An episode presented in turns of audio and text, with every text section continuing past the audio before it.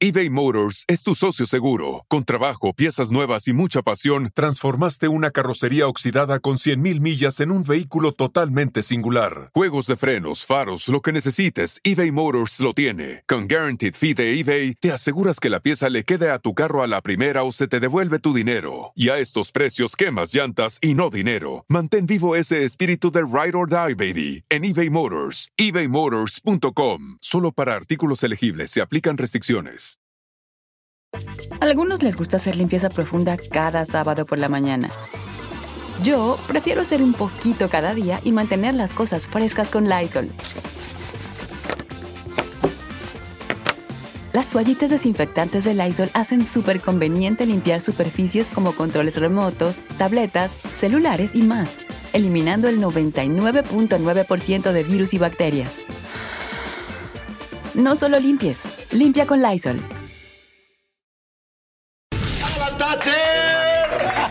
Yo me fui de Televisa porque Adal Ramones estaba hasta acá, güey. Jaime Camil estaba también fuerte. Marco Antonio Y Marco Antonio Regil era con todo, güey. ¿Yo qué voy a hacer aquí? Por eso tomé esa decisión. La Academia ha sido el único programa en la historia de televisión azteca que le ha ganado a Televisa en ese horario. ¿Te cansaste en algún momento así como diciendo, ya por favor, No ya? podía más, güey.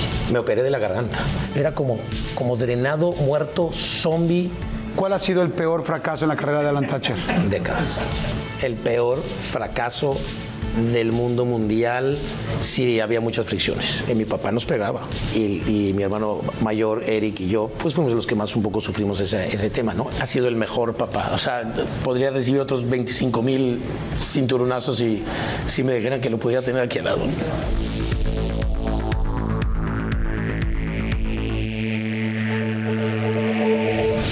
Episodio nuevo y no saben qué gusto me da, porque además de admirarlo muchísimo, es un muy buen amigo, nos hemos ido haciendo cercanos con el tiempo y espero que cada vez más y más y más amigos.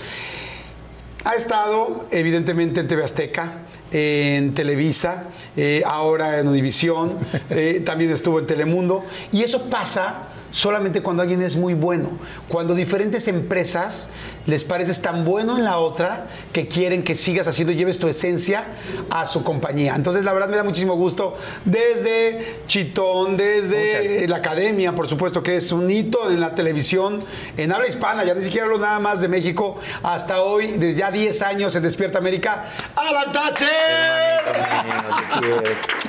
Un honor, oye, un honor, tengo que decirle, un honor estar contigo. Yo creo que la gente se pelea por estar en este programa y lo tengo que decir. Te mando un abrazo enorme, mi Cristi, que no se pierde una de tus entrevistas. Ay. Soy fan. Le mando Pero lo más bonito, como dices, es que somos amigos. Exacto, que es somos lo- amigos. Eso es lo que se queda para la eternidad. Lo demás no importa. Exactamente, amigos. Pues la verdad lo vamos a pasar increíble. Eh, Estamos aquí en Miami, venimos, eh, vi- vive, vive en Miami Alan. Entonces estamos por acá platicando sí, muy a gusto. sí. Este, ustedes ya saben, eh, pásenla bien, Con olvídense una hora y media de sus problemas, de sus rollos. Este, al rato van a estar ahí, mejor relájense ahorita y al rato Exacto. hasta lo resuelven más rápido y mejor. Nos vamos a echar un tequilita nosotros. Oye, qué barbaridad. Qué rico. La verdad que mis respetos, ¿eh? Aparte que, te puedas, oye, pero- que puedas tomar en un programa. Qué No existe. Oye, ahora te voy a decir una cosa. Oye, Esos sí. caballitos son súper, súper engañosos. La gente los ve gigantes. No, no, están pero gigantes. esto es cóncavo y es un pedazo así. No, te lo juro.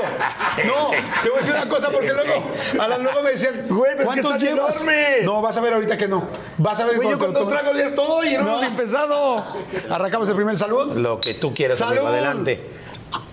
Y vamos a pasarla súper bien. Alan. Ah. Amigo, ¿es cierto que te, que, que te operaste la papada que porque tus hijos te decían Sí, güey. y, te ju- y jugaban con ella, ¿verdad? Sí. Este. Ay. Lo confesó luego, luego este güey. Este. Sí, me decía- se burlaban de mí por, por la papada. porque- Nunca te vi yo, No, papazudo. sí, sí estaba papadudo. ¿Sí? Y, y yo, eh, cuando estás, cuando estoy más gordito, se me nota mucho en la cara. Se me nota mucho en la cara. Y la papada era horrible. Yo, yo, no, yo, yo- yo no, no es que sea fanático de las operaciones, pero no me molesta. Tanto en la mujer como en el hombre. Y, y no se me hace de mal, nada malo. Que digas, güey. O sea, que digas lo que te hiciste. A- a- Ay, me puse botox y les da pena decirlo. Dilo, no pasa Sa- nada. ¿Sabes qué creo? Que la gente que se hace algo y no lo comparte es envidiosa. ah, porque se ve bien. Entonces, algo. Yo, por ejemplo, yo me operé los, los, Los párpados. párpados. porque ya los tenía muy caídos, Ah, mira, o sea, pero como ventana así delgaditita. Sí. Me costó trabajo decidirme. Este, pero una vez que lo hice dije, qué buena opción, porque en realidad Claro. ya los ojos muy Claro, cerrados claro. y me dedico a esto. Sí, claro. Eh, y yo también opino lo mismo. Siento que si alguien se hace algo y, y no lo comenta, es un poco como envidia, porque la gente te dice, oye, te ves mejor y no, y no cuentas. ¿Por qué no lo dices? qué? ¿Por qué no lo dices? Entonces, a mí la verdad es que nunca me ha. Digo, yo la verdad, ahorita te digo todo lo que me he hecho, que no es mucho, lo del cabello, etcétera. Pero esto sí fue bien importante. Me lo hice en México con un gran doctor. Y mis hijos sí se burlaban. Hay varias fotos que. Eh, Hanna me imitaba, mi hija mayor, haciéndome así, y siempre me agarraban como de la barbita, ya así, del, del- como, ¿cómo me decían? No me acuerdo cómo me decían. Y, bueno, no lo hice en realidad por eso, sino porque sí se me notaba, sí se me notaba así. Y luego ya me hice el pelo, ya me hice otras cosas, y ya me hice mucho, ¿no? Ah, Bueno, es que más somos conductores, trabajamos Sí, en esto, es la sí, imagen. sí. A mí, más bien me decía mi ex esposa, es que hazte lo de los ojos, hazte los ojos. Y yo, no, no, no, no. Y hasta que un día vi a mi papá. Y cuando vi a mi papá cómo tenía los ojos así, Y nunca se lo hizo. y nunca, nunca se lo hizo, dije, no, tiene toda la razón lo que me está diciendo. Y entonces me la hice y la verdad me siento muy cómodo. Sí, traje los pinches moretones muchísimo No, no, tiempo, que como casi, yo- casi ocho meses. O sea, No, eso, de, joder. eso de que te dicen, ay, quedas bien a los dos meses. No pero la verdad sí quedé. o Claro, sea, quedas mucho mejor. Entonces, digo, yo aquí uno- también morado. Todo esto, pues morado. un ratito. Tienes que estar así y tienes que estar. Entonces me hice los injertos. Lo único que me he hecho es los injertos del cabello, dos. O sea, que lo tienes que hacer dos. Esto de la papada. Y pues me hice la vasectomía hace. Nada, güey, hace tres meses. O sea, No porque. eh, Pero siguió quedando, porque siempre he escuchado que vives lejos. No, no. La verdad, no. La verdad, no, pero, pero como dice por ahí, chiquito, pero, pero rinconero. pero rinconero, pero coquetón, Llegué ¿no? coquetón, coquetón, coquetón, coquetón. Oye, amigo, nacimos los dos en el 71, tú eres Sí, también del güey, 71, así tenemos es. exactamente la misma edad. Y este y me da mucho gusto tu carrera, lo que has hecho, Gracias. como le, eres un cuate afable, buena onda. Les voy a decir una cosa. Hay mucha gente muy linda en la televisión, pero no todo el mundo es congruente con cómo es a cuadro, con cómo es como persona. Y tú eres una persona buena. O sea, siento con bondad, ¿no? Este, así te siempre fuiste así desde chavito, Siempre fui así, mi Jordi. La verdad es que. como noble. Sí, güey, es que siempre. Yo, yo, y yo no me iba a dedicar a esto, ¿no? Luego platicaremos de ese tema si quieres, pero, pero yo de repente lo que no me gusta de la televisión es de que cuando estás a cuadro en la televisión o cuando estás haciendo una novela o algo, eres como una persona y cuando estás afuera de la televisión, eres otra.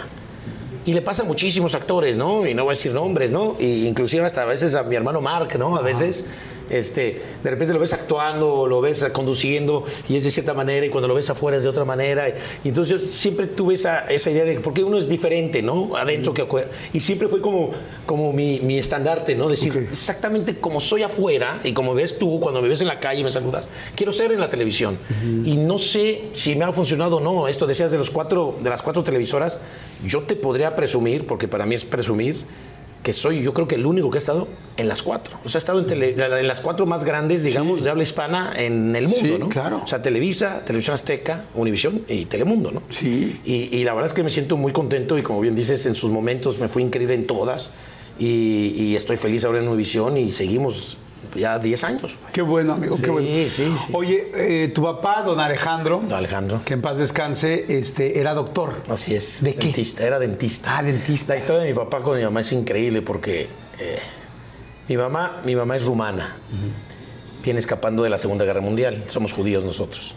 Eh, se escapa con mis abuelos y llegan a Tabasco, güey, Ok. en barco, desnudos y nada. Y se- Desnudos no es literal. no, no, pero casi, güey. Casi, casi. Eh, y, y- y estuvieron tres, cuatro años en Tabasco viviendo. Y después mi madre, para estudiar, se va a la Universidad Nacional Autónoma de México, Ok. en la UNAM, en la Ciudad de México, y conoce a mi papá. Ahí lo conoce. Ahí lo conoce mi papá. ¿Él estudiaba ya odontología? Eh, eh, no, mi papá era veterinario, güey, estudiando veterinaria, pero conoce a mi mamá que se mete a odontología y se cambia de carrera. ¿Cómo crees? Se cambió por. ¿Se cambió de se carrera? cambió de carrera por el ¿Por amor. doña Mireya? Por doña Mireya, No. Se cambió por doña Mireya de carrera. Mi papá siempre quiso ser veterinario, amaba los animales y, y pues se cambió. Se cambió por amor, güey. Y ahí siguieron, y los dos dentistas. ¿Se, casaron mientras estaba en la carrera? Sí, se casaron mientras estaba en la carrera y luego ya nació mi hermano Eric y, y luego ya... Que es el mayor. Es el mayor y luego, bueno, yo y, y- y Mark, ¿no? Pero, pero sí, fue, fue así una historia de amor. ¿Sabes qué? A veces no me platican mucho mis papás. Eh, Bueno, mi papá ya no, por supuesto, pero mi mamá eh, no, no, no sé, no sé, como buena europea son más callados, más reservados. Mi mamá siempre ha sido muy reservada, súper respetuosa, elegante, linda, hermosa, la amo con toda el alma, pero, pero no fue de contar muchas historias y todo eso. Y a veces le pregunto yo y le digo, cuéntame esto y cuéntame el otro, y, y se reserva. Yo creo que también el sufrimiento de esa Segunda Guerra Mundial, el venir perseguidos, el ser judíos, el que mataron a muchos familiares de, de mi abuelo también en ese momento. Eh, Entonces yo creo que estuve, ese- era la mayor, Claro. eh, la hermana mayor, entonces fue bien difícil. ¿no? ¿Tu, tu mamá nunca estuvo en algún campo de concentración? Nunca estuvo, nunca estuvo ella. Mi abuelo tampoco, gracias a Dios, porque alcanzó a escapar, pero muchos familiares eh, de, de mi abuelo estuvieron en campos de concentración. Entonces, eh, mi abuelo, cuando llegó acá, quería contar esa historia, escribió un libro, mi abuelo, que un libro que lo escribió así como tú escribes, le encantaba escribir y es un libro, era su sueño. Eh, Steven Spielberg en su momento dado, ¿te acuerdas que empezó a investigar? Sí, por la de Schindler, por la lo de Schindler, la lista de Schindler y uno de los entrevistados fue mi abuelo. ¿Cómo crees? Sí, Oye, ¿tu lista. abuelo no sale al final de la película? No, no sale al final de la película. Porque pero te acuerdas que hay una sí, escena por supuesto, que donde salen van todos, todos los sobrevivientes reales. a poner una piedra. Los reales, exactamente. No, no, no estuvo ahí, pero, pero bueno, pues nos dejó un buen legado de, de- de- de seguir. Entonces, literal, mira, es muy chistoso lo que dicen, pero que uno piensa judío y piensan que uno tiene dinero, ¿no? O piensan que, etcétera. Y, y la verdad que mis papás, bueno, mi mamá en este caso, mis papás llegaron con cero pesos, cero pesos, cero pesos, cero pesos a México y, y, y- y, pues trabajando, ¿no? Y rifándosela, etcétera, etcétera. Oye, de dentistas, aunque no, Claro. era, no era el típico que era la tela o era lo que hacen muchas veces, ¿no? Toda la comunidad y eso. Que además bueno, ayuda mucho ¿no? la comunidad judía, Sí, siempre se ayuda ayudan, mucho. pero claro, Sí. no es tan fácil a- a- ayudar a dos, a dos A odontólogos. odontólogos, porque aparte sí, y, y entonces... Ah, espérame, ¿tu papá no era judío? Mi- escúchame, mi papá no era judío. Mi papá es Alejandro Thatcher Rivas. Mi abuela Aurora Rivas, de Guadalajara. Ok. Se casa con mi abuela. De los Rivas de toda de la los vida. Rivas, de los Rivas de toda la de vida. los Rivas de Jalisco. De Jalisco. De los altos de Jalisco. Este, y, y- y se casa, conoce, eh, se casa con mi abuelo y, y- y después se convierte en mi abuela. Ah, ok. Se convierte en mi abuela y es por eso que mi abuelo, eh, mi- mi- a mi papá lo hacen seguir la religión eh, judía, ¿no? Ok. Yo nunca conocí a mi abuelo, era turco. Mi abuelo de Turquía viene a, a- De los turcos de de los Turquía, turcos de Turquía, de los no, no. Entonces, de los Thatcher de Turquía, se viene a México y ahí es donde conoce a mi abuela y se casa. Oye, ahorita que me decías de tu mamá, que, bueno, europea, Sí. este, siempre he tenido yo la idea, y me decís que es de Rumania, ¿no? Sí. Siempre he tenido yo que, eh, eh, la idea de que la gente europea, y especialmente Rumania y todas estas zonas, son un poco fríos. De acuerdo, de acuerdo. Este, eh, en el caso, por ejemplo, con tu mamá y tú chiquito, ¿era así? O sea, ¿era Sí, alguien abrazadora, sí. No, tal mi mamá, no? Mi mamá al día de hoy no es nada abrazadora. Es, o sea, es, es de, hola, mijito, ¿cómo estás? De besito, de abrazo, pero no ha sido, no es muy cariñosa, no es muy cariñosa. ¿Fue algo que para ti en algún momento ha sido importante, así de que, oh, me hubiera gustado Sí, más? ahorita que lo preguntas, ahorita que lo preguntas, eh, nunca me lo eh, eh, he cuestionado. Puede ser, pero te voy a decir qué pasa. Mi papá era un oso, güey. O sea, mi papá, o sea, todo lo que mi, mi mamá, trabajadora, derecha, estudia una carrera, es exigente, todo, mi papá era un desmadre total, en el buen sentido de la palabra. Entonces él era súper cariñoso. Él sí súper te abrazaba, él sí súper te besaba, él sí súper te hablaba todos los días. Él sí súper...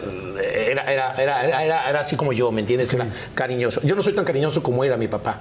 Siempre tenía una palabra hermosa para todas las demás personas. Tenía su carácter, pero, pero entonces yo creo que lo compensaba, ¿me entiendes? Claro. Mi papá compensaba mucho ese amor. Era, era extremadamente cariñoso. mi papá. Ok. Extremadamente. Oye, eh, vivían en la Ciudad de México. Vivíamos en la Ciudad de México. Tres hermanos. ¿Nunca se quedaron tus papás con las ganas de la niña? Mira, esta es otra historia que le voy a decir, pero es que tampoco me cuenta mi mamá, entonces te digo, pero creo que por ahí sé, bueno, no sé si sé o me contó que perdió, perdió a una niña, Oh, que sería lástima. entre mi hermano, entre, creo que, creo que antes de que naciera Mark, Ok. el tercero, y sí perdió una niña. Hannah, que es tu primera hija y este, primogénita, De acuerdo. este, pues le dio a tus papás una niña. No sé si antes tu No, no, hermano no, Eric bueno, había tenido hijas. Sí, sí, mi hermano, mi hermano Eric, eh, mi hermano Eric tuvo una hija. Ok. Tuvo una hija en su primer matrimonio. Ok. Y después, por razones del destino y por situaciones, etcétera, este, eh, complicaciones, no logra tener mucha comunicación con ella. Ok, pero entonces pero, Hannah... Pero nunca convivieron mis papás con ella. ¿Cómo era la convivencia de tus No, papás pues con Hannah? O sea, es imagínate como... nada más, ¿no? o sea, no Imagínate tuvimos tres hijos. Sí, sí, tres sí, sí. hombres. Sí, y sí, además tres se ve que los tres cabronzones, sí, sí, o sea, no, no, puta. muy varoniles. No, insoportables. Le hicimos la vida imposible a mi mamá. y luego una niña, una nieta, sí, Sí. se veía así como de... ¡ah! Sí, sí, eh, se morían, se morían de la emoción, güey. Se morían de la emoción. Y, y te digo, mi mamá siendo más fría, pues estaba feliz. Mi papá, ya te imaginarás, era como la sensación. Porque te digo, eh, eh, mi mamá siempre sí, mi papá tenía, te digo, eh, éramos, perdón la palabra, como bien dices, éramos bien cabrones nosotros. O sea, los tres juntos éramos bien cabrones. Nos subíamos a azoteas de 20 pisos a aventar globos con agua. ¿Azoteas de Éramos- 20 pisos? Azoteas de 20 pisos donde vivíamos en, en México, en la Corona del Valle, y, y- y tirábamos globos con agua y nos veían el techo y mi papá nos daba unas, perdón, unas madrizas, unas madrizas. Y yo lo llegué a decir una vez al aire hace muchos años, Ajá. que mi papá nos pegaba. Y, y estuvo, fue como en ese momento como un shock. Y, y a mí no se me hizo como un shock, fue puta, pues sí, agarraba el cinturón. Fíjate qué loco. A mi papá, mi abuelo le pegaba. Pero mi abuelo, por lo que yo sé, era mucho más cabrón. Le pegaba con ganchos. Ok. O sea, con ganchos de madera, que, que no me lo quiero ni imaginar, le pegaba en las plantas de los pies a todos sus hijos. Mira, mi abuelo tuvo 12 hijos, güey. O sea, No mi papá tuvo mira, 11 hermanos. Eh, entonces imagínate, güey, si con tres. Sí, sí, con tres está cabrón, ahora chingate 11, Por lo que 12. sé y por lo poco que me contaba también mi papá, que mi abuelo les ponía unas de aquellas, entre ellos plantas de- de- en los pies con ganchos.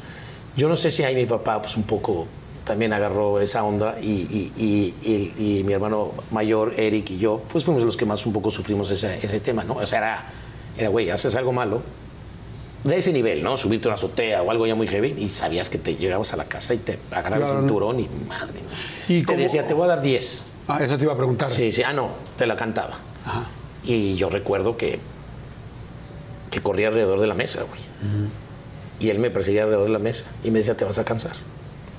Y te vas a cansar, y te vas a cansar, y te vas a cansar. Y agarraba el pinche cinturón y, Tómala. madre, 10. Y sí, nos dejaba las nalgas cuadriculadas, ¿no?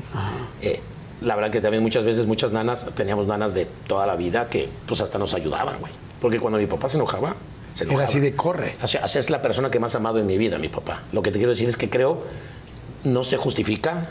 Al día de hoy a mis hijos no les ni, el- ni el cabello güey, les he tocado por lo mismo. Pero, pero pues es que es- estábamos locos, güey. Estábamos locos. Y entonces nos perseguían, nos perseguían. nos daba- y las nanas, una de ellas que se llamaba Josefina, todavía recuerdo, se metía al cuarto y se encerraba. Y esperaba que se le bajara el coraje a mi papá, güey. O sea, ¿los encerraba a ustedes? No, no, con ellos, Ajá. con ella. Ah. O sea, ella nos agarraba, Ajá. se encerraba en el cuarto y no le abría a mi papá, cabrón. Hasta que. Y dices, ábreme, Josefina. Ábrame, Josefina, ábreme, Josefina, ábreme, Josefina", Y no le voy a abrir, y no le voy a abrir. Hasta que se le bajaba y ya nos, nos salvaba. ¿Y nunca la corrió? O sea, no. sí, no- después la corrió. No, sí, pues la corrió. Sí, porque es como Sí, que ya después no la corrió. No, no, nos duró como 20 años, pero sí la corrió, güey. Ah, bueno. Pero la corrió por otra cosa, ni siquiera por Ok, eso. Pues a ver, lo que voy es que digo, sí, sí, sí entendía él como, que, ok, ya se me bajó, Sí, ya no hay pedo, ya no hay Josefina. pedo, sí. Pero sí nos daba buenas madres. Sí nos daba buenas madres. La verdad, y yo lo dije en algún momento dado que nos pegaba. Y en ese momento, hace unos años, muchos años lo dije, y puta, todo el mundo traumado. Sí, sí, y más ahora, ¿no? Te voy a decir una cosa. Pero que, que hoy hay muchas cosas que son evidentemente pues que están mal, políticamente incorrectas, De acuerdo. complicadas, pero hay mucha gente de esa generación Claro, que, que así que- era como que- que que- daban cinturonazos. Yo no puedo decir sí. porque a mí no me daban cinturonazos, a mí me aventaban la chancla. Sí, sí, la mamá. Y la mamá me aventaba la chancla, pero muchísimos de, de mis amigos sí. les daban cinturonazos. O sea, era algo, no quiero decir que normal, pero sí común. sí. Hoy, evidentemente, es una locura Sí, pensar, no, simplemente exacto, pensarlo. exacto, exacto. Pero en realidad, Sí, no, antes. claro. Y te voy a decir una cosa mi también. Mamá nunca, no, mi mamá nunca nos levantó un pelo. Mi papá sí. Y yo me recuerdo, ¿recuerdan estos discos de. De, vinil? 45 grados. Pero los chiquitos. Ajá. Puta, pues me los ponía en las nalgas, güey. ¿Te los ponía? Me los ponía. No, yo me los ponía en las nalgas. Ah, ¿y si sonaban?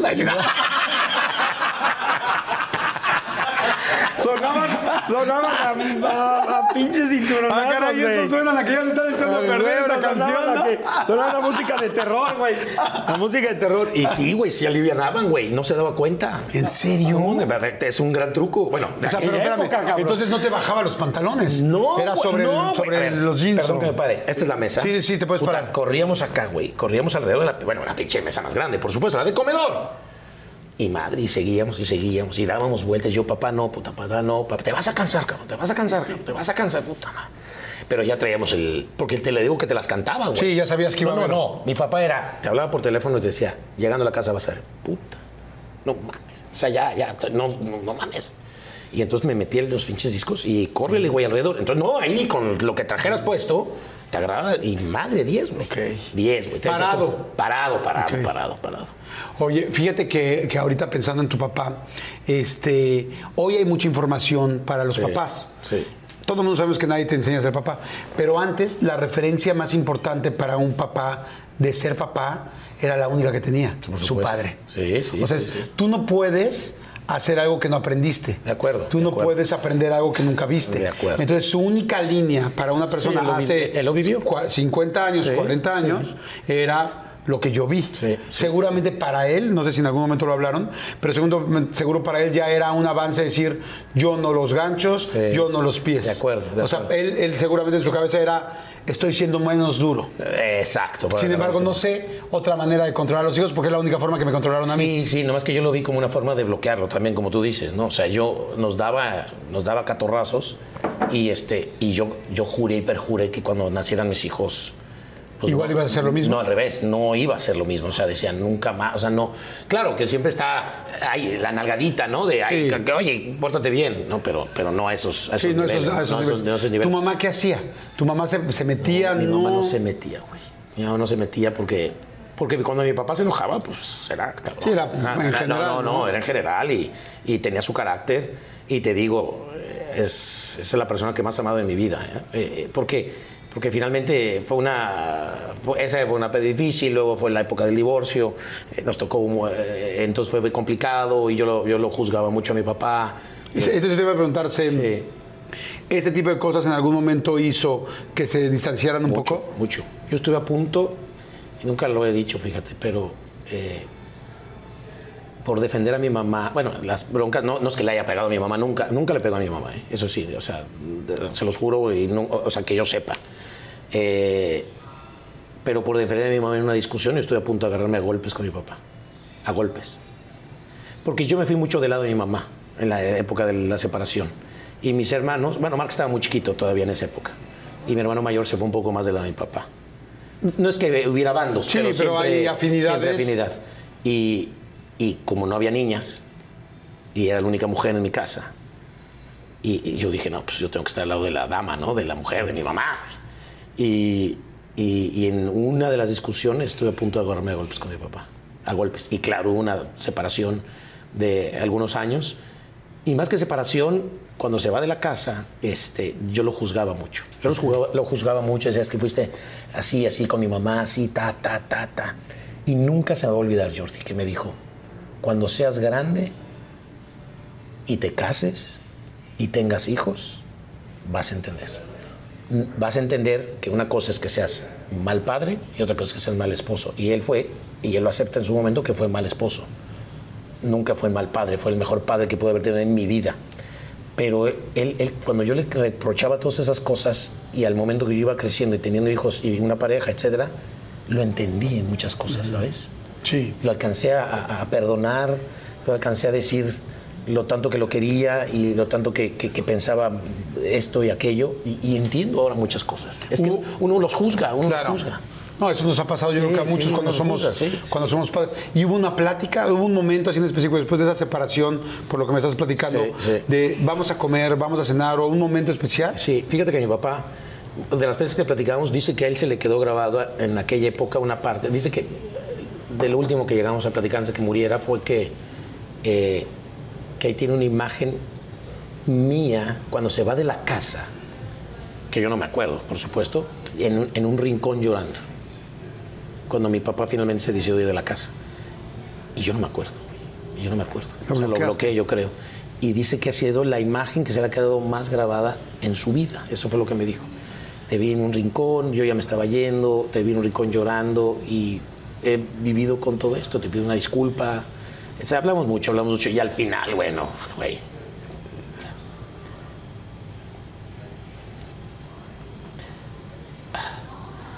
El güey más increíble del mundo. pudiste recuperar, no quiero Mucho, decir ese tiempo, mucho. pero ¿cuántos fueron los últimos años que lo No, disfrutaste? mucho, mucho, mucho. Los últimos 20 años. No, no, no. O sea, mucho. O sea, llegó un momento. La, la- la- el- el- el- la bronca fue. Y él no se separaba. Mi papá era de los que. Te hablaba todos los días, Jordi. Todos los días es. Todos los días. Y, y ya sabes cómo somos los chavos, güey. En ese, en ese momento, ¿no? Papá, ya no me hables, güey. Así me lo dicen mis hijos ahorita. Ya no me hables, ¿para qué me hablas? Otra vez, otra vez, otra vez. Todos los días, güey. Y, y cuando empezó a enfermarse y me dejó de hablar, hay algo está mal. Hay algo está mal porque me hablaba todos los días, güey. Estuviera donde estuviera, güey. O sea, yo decía, ya, güey, o sea, ya. Y ahorita no tienes idea cuántas veces extraño que me hable por teléfono, güey. Que me hable porque. O sea, que lo extraño. Entonces es horrible, güey, porque. Porque te digo, uno se queja. Y entonces me da mucha risa a mis hijos porque les hablo casi todos los días, no todos los días con mi papá. Y aparte, no solamente mi papá me hablaba a mí, güey. Le hablaba a Eric y le hablaba a Mark. Todos los días para ver cómo estábamos, güey. Todos los días. Entonces digo, puta, y ahorita digo, entonces yo le hablo a mis hijos muy, soy muy intenso con mis hijos en ese sentido, siempre trato de están, y me da mucha risa que me dicen, papá, ya, y, y ya no me hables, y por qué otra vez, y ya te lo dije, mejor escríbeme por texto, y a mí me gusta hablar por teléfono, güey, me gusta hablar por teléfono, yo me- el texto se me hace súper, digo, lo usamos nosotros para diferentes cosas, el WhatsApp, frío. pero se me hace súper frío, entonces yo les llamo y me dicen, ¿para qué me llamas si puedes escribir? Y me da risa porque sé, Dios quiera, que cuando sean más grandes, digan, carajo, Extraño. eh. extraño que mi papá me hable por teléfono.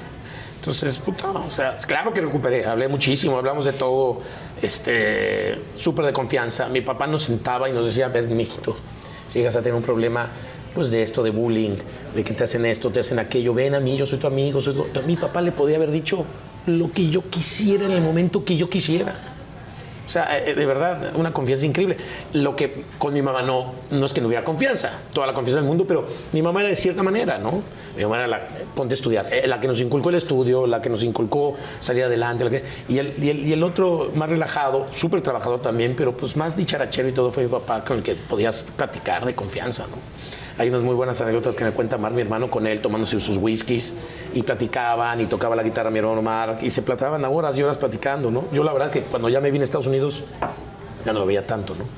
Y, el momento que enfermó, yo estaba de viaje, regresé, fui a México y ahí lo veía muy mal y bueno, ya sabrás todo lo que pasó, pero ha sido el mejor papá. O sea, podría recibir otros 25 mil cinturonazos y si me dijeran que lo podía tener aquí al lado. Ay, cabrón. Fíjate que yo creo que ah, todas las personas, que todos los papás que hemos sido divorciados, no Sí. todos, pero muchos papás que hemos sido divorciados, te duele mucho cuando te vas de tu pareja. Sí, claro. Pero apenas pasa nada de tiempo y te das cuenta que el dolor más fuerte es no tener a tus supuesto. hijos. Y, y- y ahorita me pegó también muchísimo porque yo, que estoy divorciado, trato de hablarle a mis hijos diario también, ¿no? Y a mi chiquito me contesta y me dice, hola, bye. Puta, así son. Porque ya no quiere hablar porque sabe que le hablo diario.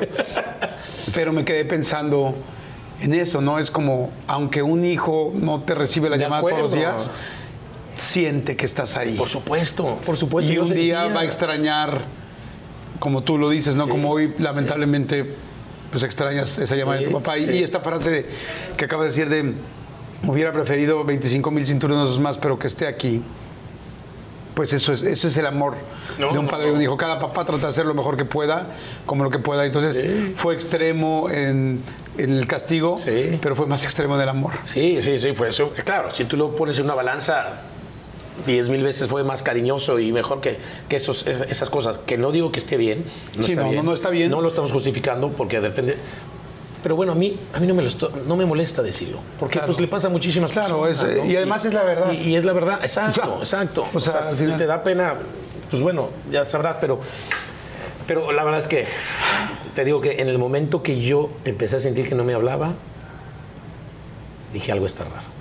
Y es cuando empezó con el tema del corazón, empezó con... O sea, dije, "Güey, algo está pasando. Y mira, Wow, vamos a, vamos a hacer un pequeño refill. Salud por Salud, amigo mío. estos recuerdos, salud por toda la gente que ha perdido Sí, a un papá, su a papá, su a una mamá. mamá, alguien que recuerdas, que sientes. Hay un momento tremendo, no sé si te pasó. eh, yo que también ya he perdido a mis dos papás, un momento donde donde yo quería marcarle, porque se muere Sí, tu papá sí, y sí. de repente, como si le hablabas diario, de repente un día quieres marcarle y te das cuenta que ya no está ahí. Horrible, Y, y ese horrible. momento de borrar el contacto de tu Yo teléfono. lo tengo todavía. Qué bueno. Yo tengo el, el teléfono, el contacto y te lo enseño aquí en el celular. Y tengo un mensaje que me dejó de voz que también todavía sigo, lo, sigo, lo sigo escuchando. Güey, es que yo, la verdad, los últimos años con mi papá fueron extraordinarios, amigo. Por esos sea, años. Salud. Por esos años. Wow, vamos rápido a un refil. Y ahí te- ya te Este, hice llorar pues, para divertirse. Ya estamos llorando todos. Ven, por eso es buen conductor. vamos, vamos rápido a un refil. Este, si les está gustando, por favor, eh, denle like, suscríbanse. Nos ayuda muchísimo que se suscriban para que pueda haber más entrevistas. Es gratis la suscripción, siempre lo va a hacer. Bueno, siempre, ¿Cómo nos van a toda escribir, la vida. a suscribirse? Es una maravilla estar en tu programa. Gracias, amigo. Muchas gracias. corazón. Vamos rápido a un refil y regresamos. Los tres hermanos. Sí. ¿Cómo se llevaban entre los tres? La verdad que siempre increíble. Ajá. La verdad que yo, la diferencia de edad que yo tengo con el mayor que es Eric son de dos años. Entonces siempre pues, estábamos, estábamos pegados a todos Sí, lados. Hicimos todos los deportes juntos, hicimos todas las cuestiones eh, juntos. Este, eh, éramos así pegados. Claro que, por eso te digo que yo creo que en el Inter, que se perdió esta bebé, yo creo. Después ya nació Mark, porque yo a Mark le llevo siete años. Ah, ok, ahí fue Sí, ahí llevo siete años. Eh, la verdad Era que de así, el chiquitito. Era el chiquito, siempre fue el bebé. Eh, Y ahora nos da dos, tres Yo votos no a sé, no, todos, ¿eh? ay, güey, es el único, es el único soltero, güey. Es el único que no tiene hijos, güey. Es el que se divierte. Es de, bueno, ya puedo decirte lo que, lo que me cuente, lo que hace, lo que deshace güey, ¿no? Pero sí, está todo mal. Oye, eran Acabo de estar con él. Sí, se lo saludo mucho. Acabo lo saludo con el mucho. buen Marc, acabo de estar con él en Los. Ángeles. Oye, eran ligadores porque tres hombres juntos, porque además los tres son bien Güey, parecidos, sí, muy sé, bien parecidos. sí. Yo, de verdad, te voy a decir algo, Jordi. Na- Nadie me lo va a creer, güey. Soy el güey más güey para las mujeres. Siempre fui el güey más güey. Tuve amigos súper desmadrosos, súper de tomar, súper de salir de antro, y yo nomás iba y los acompañaba, güey. Yo, la verdad, en lo que fue secundaria y preparatoria y cuando íbamos a estos lugares, no tenía lana, güey. O sea, mis papás pues, son odontólogos, güey.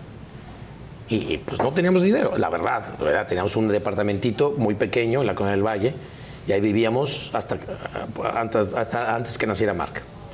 Y no teníamos lana, güey. Entonces yo me iba con mis cuates que, pues sí, judíos, pero esos sí tenían mucho dinero. Y nos íbamos a los antros y pues pedían la botella, güey. Y yo, pues no, güey, porque si pedías esa botella famosa, Sí, que tenía que pagar yo una parte de esas y yo decía, no, güey, yo no, yo no, no me alcanza. Entonces yo me iba al bar, le decía, no, yo no tomo y me iba al bar y me pedía otra cosita, un drink. Y me lo traía y lo cuidaba noche, como ¿no? toda la noche, ¿no? Porque no. Y entonces yo nunca fui de, de gastar mucho en, en- en- en fiestas. Iba, eh, iba a una época mucho a varios de los santos de México que se hicieron muy famosos en aquella época y yo, pues nomás me gustaba ver, observar, güey. News, a al la News, Magic. todos, todos, güey, todo el estrés, a, a la- ya sabes, a todos esos. Y hubo una época que me llevaba mucho en aquella época con Eric Rubín, con, con, eh, con, con todo Pico. ese- con, con Pico, güey. Otra. Ah, me Me Pico con. Eric Rubín, con Villafañe, con Rafa Villafañe, el dueño de- del Del Baby, Baby este, etcétera. A todos lados me invitaban, güey, porque ya tenía mi programa de videos, que ese fue mi primer programa en la televisión, era? Trax, Ah, en Cablevisión, güey. claro. Trax fue mi primer programa de videos. eh, bueno, mi primer programa en la historia de mi vida mundial en Cablevisión, en Televisa. Y desde ahí nos invitaban y yo iba ahí como un güey, como un moco ahí nomás y, veía y veía a Eric Rubín y veía a Paulina Rubio y veía a Alejandro Guzmán y veía a este y veía a todos y veía a aquellos y de puta. Y yo nomás veía y me subía al VIP porque yo me sentía muy nice, pero me bien bien tonto. Entonces para las chavas nunca fui, bueno, Mark, un tiro. No, Mark, al día de hoy, güey. O sea, al día de hoy siempre fue súper galán, súper ¿Nunca te romántico. bajó una que Nunca me bajó, güey? nunca me bajó, nunca me bajó. Y, y tampoco era de los que ligaba en ese momento porque me daba mucha pena. Yo todas las novias que tuve era porque ellas Te llegaban. me llegaban a mí. Porque yo no, no sé, güey. No te sé, decían, no- ¿quieres ser- No, no me llegaban a ser mi novio, sino veías ya la intención de la chava de, hola, ¿cómo estás? Y tú, y vamos a conocernos, y no sé qué. Güey, pues, y íbamos saliendo y todo eso, pero sí, muy güey. ¿Te muy costó tonto. trabajo la sexualidad? O sea, el primer momento. Sí, yo creo que sí me costó trabajo la sexualidad. Y llegó un momento donde esa primera vez sí fue con alguien, evidentemente no quiero saber No, con fue quién, una, una- respeto, fue pero una novia, fue una novia. Muy fue una querido. novia. Sí, alguien muy querido, alguien muy querido. Sí, fue muy querido y muy lindo y padrísimo y duré, duré un charro, como seis años con esta persona. Ok. Yo soy de relaciones largas. Yo he tenido muy pocas novias en mi vida, tuve muy pocas novias en mi vida, pero todas mis relaciones con mis novias fueron muy largas. Entonces te puedo decir de seis, pero es que duraba cinco, seis años, siete años, ocho años y nunca me casé hasta que, bueno, mi primera esposa, ¿no? Y además siempre relaciones con mujeres muy guapas. Uy. Silvana, la mamá de tus muy hijos, bonita, muy bonita. es una mujer muy guapa. Muy, muy bonita. Cristi, bueno, pues Sí, evidentemente también. Sí, sí. Entonces siempre, siempre tuviste suerte, aunque no eras tú el que buscabas, con mujeres guapas. Eh, sí, sí, puede ser. Puede ser que sí. Puede ser que sí. Te digo, tuve muy pocas novias, Ajá. pero, pero, pero sí, sí, siempre. Eran tuve- mujeres atractivas. Sí, eran mujeres atractivas. No, y luego entrando a este medio donde hay Eh, mujeres Claro, claro, preciosas, claro, claro. Aunque nunca, valiosas. aunque nunca fui de los de, bueno, trabajo en la televisión y vente para acá y cero, cero, cero, cero. Esto- mira, este tema de la, la- la televisión para mí es como caí de la nada y como caí de la nada, porque la verdad es que no lo buscaba, esa es la realidad, este, pues lo veo así como... pues, ¿Por qué presumir de algo de, ¿me entiendes? No, no, lo veo como algo normal. No, inclusive aunque hayas querido ¿no? trabajar en esto, Sí, es bastante sí. molesto que alguien Eh, o sea, se charole padroteando con, ahí, ¿no? padroteando con, te habla el de la televisión, te vi, o sea, De hecho, a veces todavía me sigue dando cosas que me dicen vergüenza, o sea, de, de buena onda, ¿no? De te amo, te quiero, este, etcétera. Todavía me, me, me chiveo, güey, como decimos, ¿no? Entonces Claro. me pongo rojo. Pero sí, la verdad es que, te digo, han sido muy pocas, ¿no? Eh, Hasta que conocí a Silvana, que fue mi primera esposa. Este, duré 13, 14 años y, y después ya Cristi con actualmente, Claro. que espero dar toda la vida, ¿no? claro, por supuesto. Yo creo que esa es la, Esa es la, esa es la idea de cuando uno está con alguien. Yo creo que ahí sí con Cristi, digo, yo no sé si me estoy adelantando mucho, pero eh, es, es, es el amor de mi vida. Es el amor de mi vida. Qué o sea, bueno. la conocí y, y ahí supe y aprendí que es el amor a primera vista. Wow. Ahora te, a quiero, ahora te quiero preguntar de eso porque además tu pedida de, la- de darle la, la- como le diste el anillo a sí, ella es precioso. Que ahorita tenemos No que platicar, pero tienen manches, que verlo, tienen que verlo. Yo lo vi antier. increíble, Está precioso. Me emocioné. Güey, me emocioné increíble, cañón. O sea, cabrón. o sea, increíble,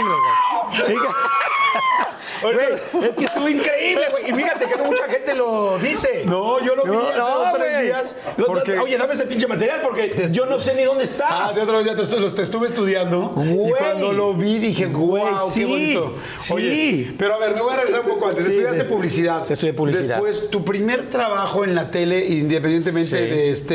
De Trax. De Trax.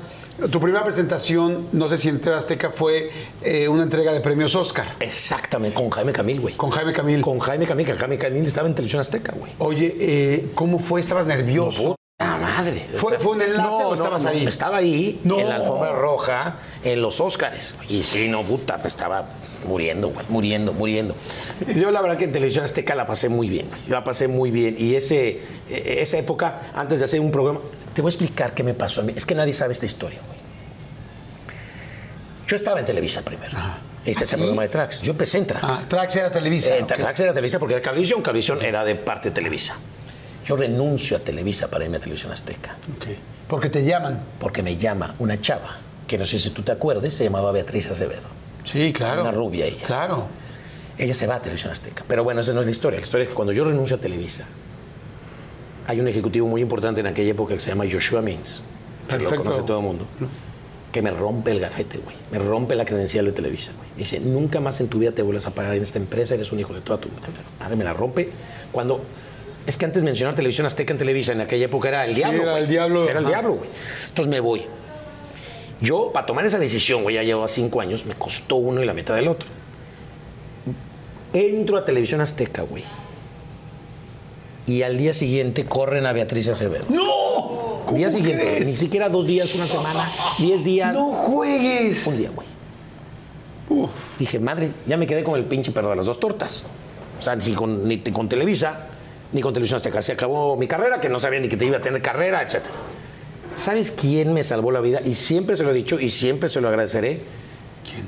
Pati Chapoy, güey. ¿En serio? Pati Chapoy, güey. Ve que No este, que este güey, desconocido llamado Alan Thatcher, se arriesgó a dejar Televisa por Televisión Azteca cuando empezaba. Televisión Azteca llevaba un año, güey. ¡Wow! Un año. Y ya, Pati ya estaba ahí. Y dice, oye, este güey, pobrecito, se arriesgó, corre en esta chava, vamos a ayudarle.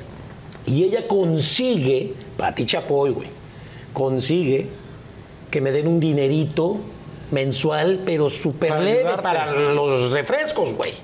Así fue, güey. Nunca en Televisión Azteca después trabajé para Pati Chapoy. Nunca, nunca tuve en un programa de ella, nunca trabajé para ella, nunca, porque ella tiene su equipo, ventaneando y todo lo que tenía. Yo siempre estuve después en entretenimiento, pero fue gracias a Pati Chapoy que me mantuvo un año ella buena onda ahí, hasta que me dio la oportunidad de hacer Guau. eh, Te caché. Te digo algo, no me extraña. Sí. Porque conozco a Pati. Sí, y sí, Pati sí. tiene un corazón gigante. Y además, sí. evidentemente, ha hecho a muchísima gente. Por mucha de la supuesto, gente por supuesto, que hoy está en el pues, medio pues, artístico me hizo- gracias a ella. Me hizo a mí entre comillas, porque pues yo, aunque ya venía de Televisa, no era muy conocido, yo me fui de Televisa, güey. Porque Adal Ramones estaba hasta acá, güey. Eh, este güey de Jaime Camil estaba también fuerte. Marco Antonio Y Regil. Marco Antonio Regil era pues, top, güey. Y yo dije, ¿qué carajos voy a hacer aquí si estos dos güeyes, aparte que son consentidos de la empresa, amigos y tal, tal, yo qué voy a hacer aquí? Por eso tomé esa decisión. ¿Cómo no se me ocurrió a mí eso? Pero ve dónde estás. haber hecho lo mismo, Pero ve, amigo, pero- haber hecho lo pero ve- mismo. pero ve dónde estás, güey. Entonces yo me salí, güey, dije, me voy a buscar cosas. Y fue Pati Chapoy, güey. Fue Guau, Pati Chapoy. Y después, la verdad, una carrera increíble en, en- en- en Televisión Azteca que lamentablemente después terminó Sí, no, también. fuerte. Ahorita lo, ahorita lo Sí, platicaremos, pero pues sí, qué, fuerte. qué padre que fue así. Entonces empiezas, entonces tu primera entrega, bueno, de esto de los Óscares. premios Óscar. Ah, no, porque eso es antes de que tuviera mi primer programa. Entonces tuve los Óscares, pues narraba, estuvo Jaime Camil, pues con Smoking y era nerviosísimo. Pues, yo, yo nunca había entrevistado a esos actores de esa categoría y a esas madres. ¿Y era en Fue- inglés? Era en inglés. Madre pero que santa, yo había pues estudiado. Yo había estudiado. Sí, maestría. sí, güey, sí, fue de los primeros. Y después hice otros dos o tres especiales para Televisión Azteca, porque era ese Inter, que me estaban dando una lanita, pero digan, oye, güey, pues que justifique el chavo, ¿no? Y ahí después ya sale mi primer Después programa. empezó Te Caché. Te caché, que nos fue increíble, cabrón. Increíble. Y ahí, pues a partir de ahí te caché, chitón. Gente con chispa. Gente con chispa. Que eso ya es cuando entra Giorgio, que es el productor, que hago gente con chispa y la academia y con todo ese desmadre, ¿no? Y, Oh, y- y nos fue, pues, gracias a Dios, increíble. Todos esos programas fueron muy buenos. Además, yo me acuerdo como que en Televisa te empezaban a voltear mucho a ver como Sí. diciendo, madre santa, o sea, Sí. TV Azteca le está yendo bien. Sí, con estos programas empezaste con el rollo de los concursos. Sí, ah, también y nos era fue Alan durísimo. Es el, el de los concursos y la simpatía y la buena vibra y la cercanía con la gente. Pero la academia. Sí, no, no, no, no, no, no, no, no, La. Academia ha sido el único programa en la historia de Televisión Azteca que le ha ganado a Televisa en ese horario. En la historia, güey. Y aparte arrasando. Pero, tú- yo- pero la historia de, esta- de la Academia es que también la gente la sabe. Empezamos con nada de rating. El primer programa de la Academia, el primer programa, la primera generación de la Academia. ¿Tú te acuerdas de Lorenzo Lamas, güey? ¿Te acuerdas de Lorenzo Lamas, el renegado? Claro, claro. El güey fue el programa. Y hablaba, dije, puta, dijimos, vamos a tener Irene Cara, What a Feeling, la de Flash Dance y la de ta- todo, güey, un suceso el programa. Güey, el peor rating en la historia de la televisión, el primer programa. El primer programa. Puta, dijimos todos, no, ya esto es un fracaso, ya valió madre. Se, pa, pa, pa, pa. Terminamos como con el 60 o 50% de la población de México viendo la final de esa academia. Yo me acuerdo, mira, pues yo en ese momento estaba del otro lado en Televisa, Sí, claro. viendo a Marco Antonio Regil, a Ramón. Exacto, exacto, exacto. A todos los conductores que no iban a dar espacio a otros. Y este. Y, y yo me acuerdo que fue, ¿qué está pasando en TV Azteca? O sea, Sí, sí, siempre sí. TV Azteca fue importante. De acuerdo. Pero nunca amenazante. Nunca, nunca, nunca. Y en ese momento fue, no solo es amenazante, No, sino era- que está era en- apabullante. era apabullante. Y entonces en Televisa era un corredero y tal, ¿y qué Sí, pasa con sí. la academia, tal, tal?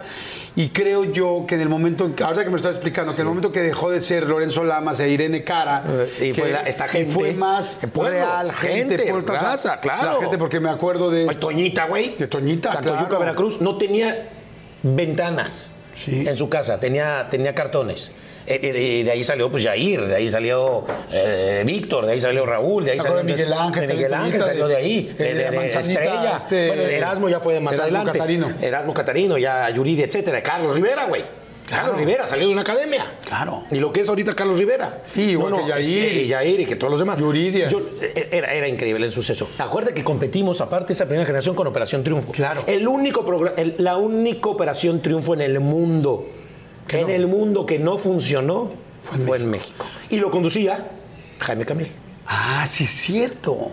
Tienes toda la razón. Oye, empiezan los conciertos o galas, Sí, ¿no? sí, los domingos. Que fueron creo que 22 Sí, galas porque, la primera porque, claro, temporada. porque alargábamos, por supuesto, porque Claro. el rating Seguía y seguía y seguía y seguía y pues les ¿Qué decían? En Televisa había mucha preocupación. Sí. ¿Qué decían No, pues, Azteca? felices, güey. Felices porque pues estábamos eh, apabullando. Es que también para Televisión Azteca fue como un shock, güey. Para nosotros también era un shock que no nos creíamos. Era, era así como, ¿qué está pasando? ¿Por qué a la gente le gusta tanto esto? Eh, yo creo que fue un buen momento en el lugar adecuado. No sé, no sé Y cuál con fue el- una muy buena producción. No, no. Porque Y- y un era buen- la y- historia de cada quien. el Y un buen tal. elenco, ¿no? Y, y- Sí. y lo más importante del elenco. ¿no? Un, un talentazo, que por algo están hoy donde están. Exactamente. Entonces, eh, la verdad que no lo creíamos, no lo creíamos. Y, y yo creo que, y los, los programas y alargábamos a propósito, claro, largábamos a propósito y no expulsábamos a uno una semana y lo alargábamos de otra manera porque sabíamos que el rating estaba funcionando. El talento es muy importante porque te voy a decir una cosa que suena fuerte, pero que es real. Dime ahorita una persona que haya, que hoy tenga una carrera famosa de la voz. Por no, la no, voz. no, no existe, no hay, ni, la no de hay, tele- no hay. ni la voz de Televisa ni la voz de TV Azteca. Sí, sí, de acuerdo. Pero dime a alguien famoso de la academia. Bueno, te digo, Carlos Rivera, está Jair, Víctor en su momento, Raúl en su momento, Yuridia, la voz que tiene Yuridia. Miriam. Miriam. Sí, no, no, no. O sea, de verdad. Y, y siguen cantando. Claro. A, a menor escala, mayor, pero siguen cantando en diferentes Oye, lados. y era como que el señor Salinas Pliego de, vénganse, Sí. vamos a comer. ¿no? ¿Sí. ¿Sí había eso o no? Eh, Ricardo Salinas Porque en Pliego, Televisa sí nos mucho. qué bueno que me dijiste. ahorita. Voy a decir algo. No, sí, te lo juro que sí había comida. Ya lo o sea, sé, cuando algo Ya funcionaba muy bien, Ya lo sé, güey, sí ya nos sé. juntaban, la Ya neta, lo sé, ya lo y, sé. nos, y nos jalaban. Ya los voy a decir. Eh, no, o sea, tengo que decir la neta. no, o a mí, sea, me- a mí, yo te voy a decir la verdad. A mí Alan Thatcher en Televisión Azteca era de los privilegiados. Pero a ver, ¿a ustedes también le regalaban casas? Porque a claro, nosotros. claro, claro que no, güey. Claro que no, güey. No, mames. no sé, güey. No, no, ni casas ni coches. Ni casas ni coches, No, no es pero me trataron de maravilla. Pero si no te nos dijiste algo de. Ricardo Salinas Pliego, te voy a decir algo de él y que nunca he dicho y lo quiero decir aquí, güey. Que Tengo muchas ganas de entrevistar a Ricardo Salinas, Ah, no, ¿eh? es un guamazo. Sí, sí, sí, tengo te- muchas a ganas de decir algo platicar ahorita con de él, que le he querido hablar por teléfono y ahorita te digo por qué y ojalá que vea tu programa y que me escuche. Pero bueno, eh, feliz, güey. Ricardo Salinas Pliego, que era el que manejaba la, la- la empresa en esa época, él siempre, él siempre cuando le ganábamos a Televisa, que eran pocas veces, en el rating, te vas a morir de la risa, sonaba una campanita. ¿En serio? Una chicharra, una campanita, en toda la empresa, güey. ¿Cómo crees? Sí, güey, sí, güey, sí, güey. Y en cambio con la academia, güey, pues sonaba cada rato, güey. Entonces estábamos vueltos locos y felices. clac, Clac, parecía misa. ¿no? Parecía misa, sí. Como campana de iglesia, güey. Órale, madre, madre, madre, madre. Sí. Y sí, güey, era un suceso, era un suceso. Y claro, pues con eso trajo eh, eh, eh, pues mayor producción, mayor elementos, eh, mayor presupuesto. Este, lo que pedía en ese momento Giorgio, mi productor, lo que él pedía se lo traían de China, de Japón, de donde existiera. Este, claro, pues tirábamos la casa por la ventana, güey. Acuérdate que una de las academias, la tercera, era en agua, güey. Era el piso de cristal y abajo había agua y metimos delfines, güey. delfines. Me salió una vez una morsa, güey. Sacaron un número, una morsa y hay un programa que no sé, me encantaría tenerlos. La morsa al lado mío de mi pelo, güey, una morsa, güey.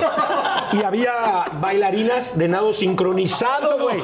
Entonces yo después me ponía a pensar, pobrecitas, con la popó y toda la madre de los animales, ahí haciendo su nado sincronizado. Entonces tú imagínate, tú imagínate la imagen, güey, abierta, luces, piso de cristal, agua, chavas bailando abajo del agua, sincronizado, delfines nadando, güey, era una, una locura, güey, era una locura, pues era un suceso, güey. Entonces nos fue increíble, ¿no? Y después te digo, no sé si vas a preguntar más adelante lo que me pasó con mi cara en televisión azteca, porque estuvo. Sí, claro que sí. cabrón. Ahorita voy a ir Estuvo para allá. Porque empieza la primera generación, la segunda generación, Sí. luego Desafío de Estrellas. Exacto. Que eran las primeras Eh, dos. Sí, claro. Enfrentamos ¿no? uno o dos, porque No. como queríamos alargarlo del suceso, pues hicimos el desafío de estrellas, güey. ¿Te cansaste en algún momento así como diciendo, ya, por favor, no ya? podía más, güey. Me operé de la garganta. Me tuvieron que operar de los nódulos en dos ocasiones porque ya no podía más de la voz. Porque aparte no solamente era el programa de cuatro o cinco horas, era el programa diario. Teníamos un programa de una o dos horas diarias. Entonces era de lunes a viernes y luego los domingos la gala. Yo, Jordi, los lunes, güey. Yo era como, como drenado, muerto, zombie. No existía, güey, en la vida. No existía, no existía. Lo único que me motivaba era el rating, pero no existía, güey, muerto. Entonces la voz se me iba cada rato. Estaba tenso de madre. Se alargaban los programas porque me iban diciendo, alarga más, porque Televisa está alargando más su programación. Sí, porque se están, mucha gente no lo sabe, pero los dos Exacto. programas se están viendo Se están simultáneamente. viendo simultáneamente, Y claro. están- o sea, en las cabinas de Televisa sí, hay sí. un monitor donde se ve Azteca. y, TV viceversa. Azteca, viceversa. Entonces, puta, estos Televisa haciendo lo imposible o tratando lo imposible para, para, para empatarnos o para tratarnos de igualar, entonces tenías que arreglar. Entonces un programa que era de dos horas, güey.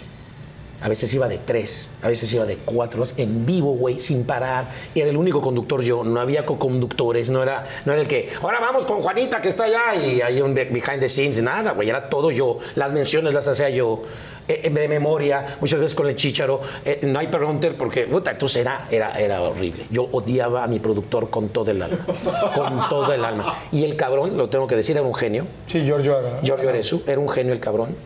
Nunca me decía el nombre y él me lo decía por chicharo. El sobre, y lo tengo que decir aquí abiertamente, para darle yo más emoción al pedo.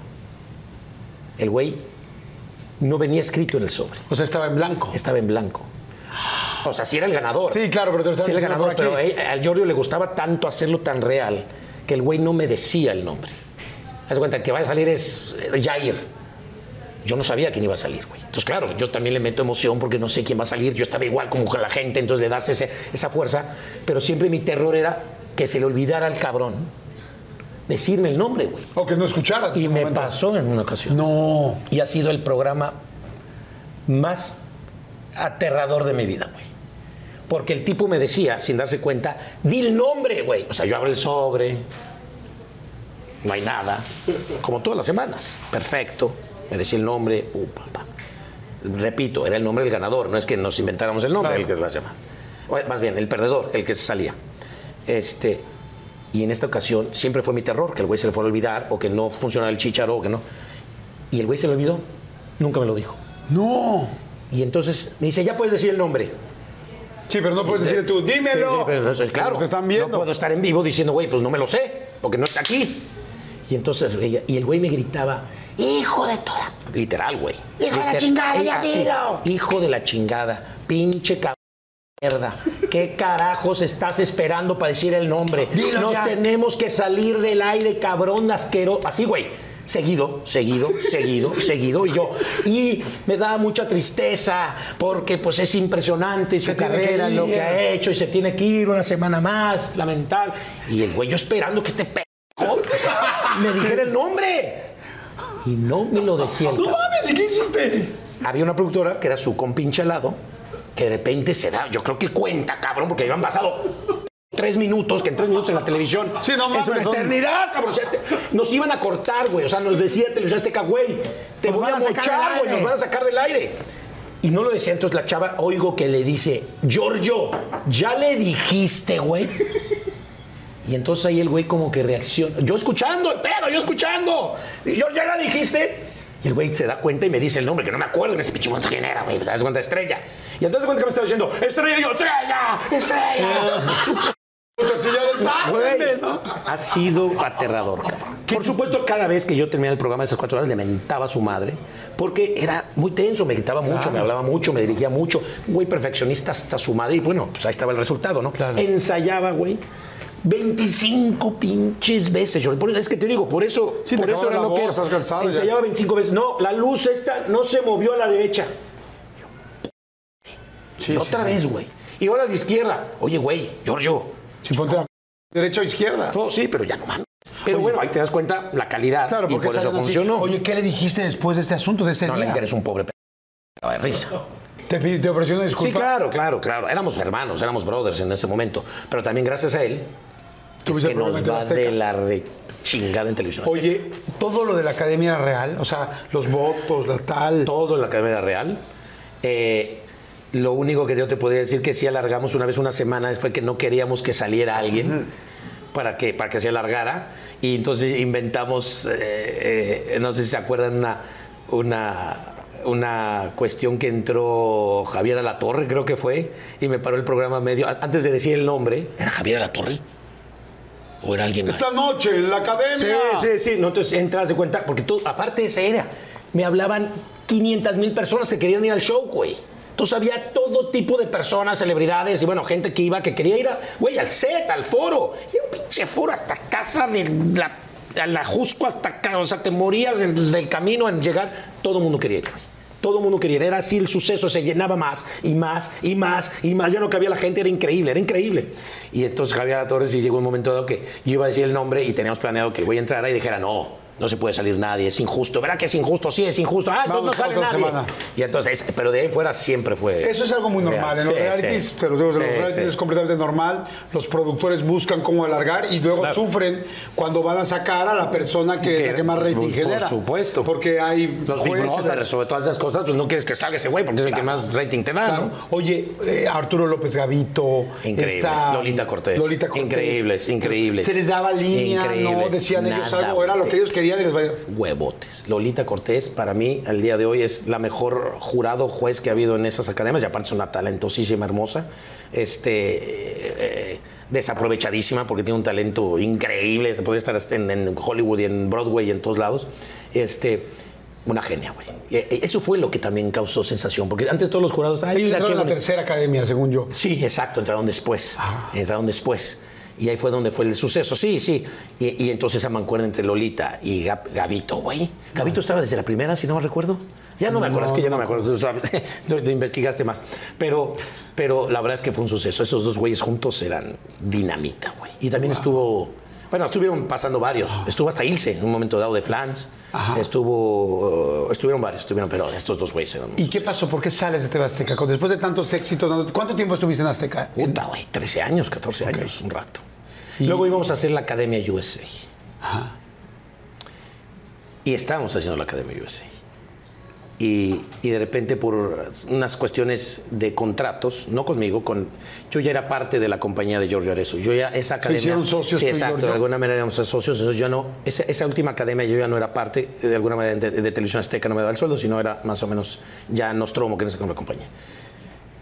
Eh, por unas cuestiones contractuales, unas cuestiones de dinero, eh, no terminamos esa academia, no se terminó.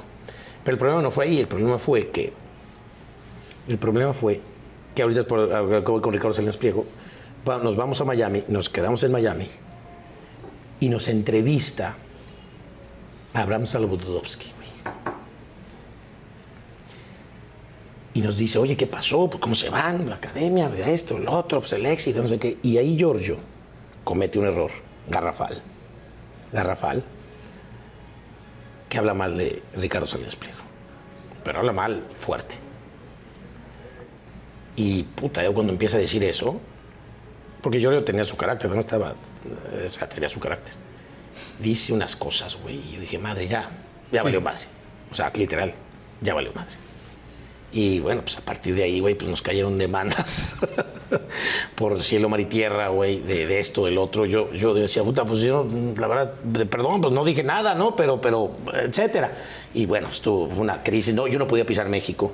Mi pasaporte estaba bloqueado. ¿Cómo crees? Güey, como criminal. ¿Te bloquearon el pasaporte? Yo tuve un tiempo que no podía pisar México porque me agarraban, güey. Por esta demanda que había. Hacía una demanda y entonces la demanda ellos argumentaban en su momento que era penal, no era civil. Y entonces en el momento que tú pisaras México o algo, este, era cárcel, güey. Sí, porque decía, decían- "Puta madre". y porque dicen están haciendo algo muy parecido a lo que. o sea, Ah, sí, porque ahí fue donde sale eso, que estaban haciendo eso, y entonces que se parecía a lo que, a lo que estábamos haciendo antes, y entonces no sé qué, y además tenía yo derechos a nivel mundial de mi imagen, entonces no podía más que no sé qué durante no sé cuántos años después de salir de Televisión Azteca. Había muchas cosas que argumentaban. Pero, pero lo que, que te quería decir de Ricardo Salinas Pliego es que te voy a decir una cosa. Yo me llevaba increíble con él. Con su esposa María Laura también increíble. De verdad me trataban con mucho cariño. Muchas veces fuimos a, a los torneos de golf y de verdad increíble. Yo de lo que me arrepiento al día de hoy, y, y- y siempre he querido levantar el teléfono, ¿sabes? No tengo su teléfono, pero, pero sí su mail. Y he preguntado su mail muchísimas ocasiones. Y siempre los contestaba, ¿eh? Ricardo Salinas Pliego en su momento, el mail que le mandabas, lo contestaba, ¿eh? Así como lo hace con Twitter ahorita, que los que le preguntan, les dicen, lo contesta, lo contestaba. Y siempre, y le pido, y eso es lo quiero decir aquí hoy, siempre me quedé con esas ganas de ofrecerle una disculpa por no despedirme y por no agradecerle lo que hizo por mí. Siempre me quedó eso, hasta el día de hoy, hasta el día de hoy de decirle, discúlpeme, porque la verdad la relación que teníamos los dos Era era, increíble. Y por esta situación que yo me voy con esta compañía y nos vamos y pasa este comentario y todo eso sucede esto y nunca más Supe de él y nunca más. Pero siempre tuve esa intención de mandarle un mail, decirle, estoy bien, muchas gracias, hizo mucho por mí y le ofrezco una disculpa enorme porque, porque me fui como, pues la verdad, no, no, no, no la cuestión, olvídate la cuestión del contrato que serán cuestiones legales o no, la cuestión personal, ¿me entiendes? No tuve la delicadeza de despedirme y decirle gracias por todo lo que hizo. Porque la verdad que Alan Thatcher, eh, mucho de lo que es, pues es gracias a Televisión Azteca. ¿no? Claro, por supuesto. Y ese, y a todo ese apoyo y ese momento y sí, ese trabajo. sí, sí. Después te vas con Giorgio Arezu. Me voy a Estados Unidos. A Estados Unidos, hacen algunas cosas. Y luego, cuando entras a Televisa, es una locura. Cuando porque es el conductor 100% de imagen TV Azteca. Exactamente. Entra a Televisa. Me quedo en Telemundo un ratito Ajá. y luego me llaman de te- para, para, para regresar a Televisa. Y cuando- Después de Sí. chale, pues, güey, todos los años del mundo. Bueno, yo no sabía que habías estado originalmente en Televisa. Sí, bueno, entonces, sí, o sea, sí, sí, porque era Cadevisión, en realidad no, no era como tal, ¿no? Pero era, pero era parte de... Y entran, con, me acuerdo, con un proyecto importantísimo que iba a ser Giorgio Arezu, que era décadas. que nos fue. por primera vez iban a juntar al mejor conductor de Televisa, que en ese momento era Adal, con el mejor conductor de TV Azteca. Y entonces era, era Adal, Alan Thatcher en décadas. Sí, que si tú me preguntas cuál ha sido el peor fracaso en la carrera de Alan Thatcher, Permíteme un segundo. ¿Cuál ha sido el peor fracaso en la carrera de Alan Thatcher? décadas. El peor fracaso del mundo mundial. eh, aunque me caía muy bien Adal y nos llevábamos muy bien, sí había muchas fricciones. Yo no con él, él con la producción. Eh, y, y- y nunca se entendió con Giorgio, es la verdad. Y entonces hubo muchas fricciones. También Giorgio ya estaba en una etapa difícil. Ah, yo ir al programa para mí ya era estresante, ya no quería. Gracias a Dios nos habían dado, güey, creo que eran, vamos a hacer 10 programas o 12 programas. Creo que a los 6 programas nos tronaron. Yo decía, Dios mío, gracias. ¿Así? Gracias, güey. Gracias. Además, tú habías Gracias. trabajado con Giorgio. Fue muy estresante. Yo muy ya, bien. Sí, claro, toda la y de vida. repente ver que había Sí, tantos problemas. Sí, sí, sí, hubo, hubo, hubo problemitas ahí. Sé que hubo problemas antes de que yo llegara con Giorgio y con Adal, no sé de qué tipo, o sea, de discusiones, de cosas que no se ponían de acuerdo. Ya cuando llegó yo estaba más tranquilo todo el asunto. Este, y yo con Adal tengo que decirlo, increíble, perfecto, bien la relación. Pero pues cada quien tenía su manera de ser, ¿no? Eh, Esta- eh, no estabas acostumbrado a conducir con nadie. yo no, yo no estaba acostumbrado a ¿Cómo con- fue? Fue para mí bien difícil porque Adal, pues bueno, no, no se los tengo que decir y este güey menos, ¿no? Le gusta ser el protagonista. ¿Qué? Pero entonces, entonces, güey, pues yo, yo no hablaba. Porque yo sí me he caracterizado por algo en la televisión, es que si hay una chava dada. Ah, ¿verdad? Se siente feo, Ah, ¿verdad? huevo. Ah, ¿verdad? Sí, Para que veas lo que te- yo te- sentía. Te, te entiendo perfectamente. Es bien complicado, güey. Es bien complicado porque uno que es, y la verdad que hay que decirlo, uno es respetuoso con el güey que tienes al lado. O sea, si yo tengo a alguien al lado con el que estoy conduciendo, pues lo trato de dejar hablar. Sea mujer o sea hombre, o sea, hay una mancuerna, hay una comunicación. Tú y yo estamos platicando aquí. Con Adal era complicado. Y, entonces yo, pues yo en lugar de enfrentarlo, que nunca lo iba a hacer ni nada, pues yo me quedaba a un lado, ¿no? Yo me quedaba a un lado. Y claro, llegaban los comentarios de la gente diciendo, güey, deja hablar a Alan, comenta este, güey. Adal, el Adal tenía su carácter, güey. Adal era de los que le daba indicaciones. Giorgio le encantaba dar indicaciones, como te digo, por acá. Adal se lo quitaba, lo dejaba ahí enfrente en vivo, Mac, y que sigan hablando. Oye, córtale, que ya hay que cortar comerciales. Que síguele, que pásale. Y yo me moría de risa al lado, güey. O sea, yo, yo escuchando todo y el güey haciendo eso. Y yo decía, puta, qué huevotes. Te voy a decir algo. Por eso huevotes. yo siempre he dicho que tuve el mejor maestro del mundo. Sí, sí, sí, Porque sí. cuando yo estaba en otro rollo, estar juntos con el conductor principal, que evidentemente era lograr hablar yo. Era, es Era claro, una pinche, claro. un ejercicio Pues de, de- cada claro, semana impactante para ver dónde entraba, dónde Sí, decía, sí, dónde sí. lograba yo Bien difícil. poder hacer algo. Entonces, Bien difícil. y se lo he dicho, le dije, Adal. No, lo sabe. fuiste- Está claro, no, se lo he dicho mil veces. Se lo he dicho, le digo, compadre, puta, fuiste la mejor pinche escuela del mundo, cabrón, porque lograr hablar al lado de ti Estaba es cabrón. verdaderamente Bueno, me acuerdo que una complicado. vez en ese mismo programa quiso cantar en lugar de Enrique Guzmán, güey. Payasito, güey.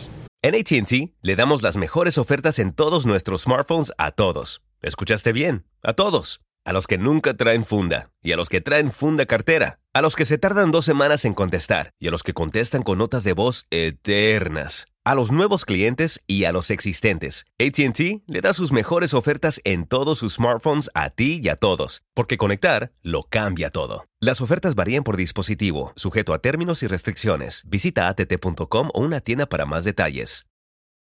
Oigan, y, ay, me acaba de dar muchísima hambre, pero bueno, no, saben, de repente me entran así esos, esos hambrismos tremendos.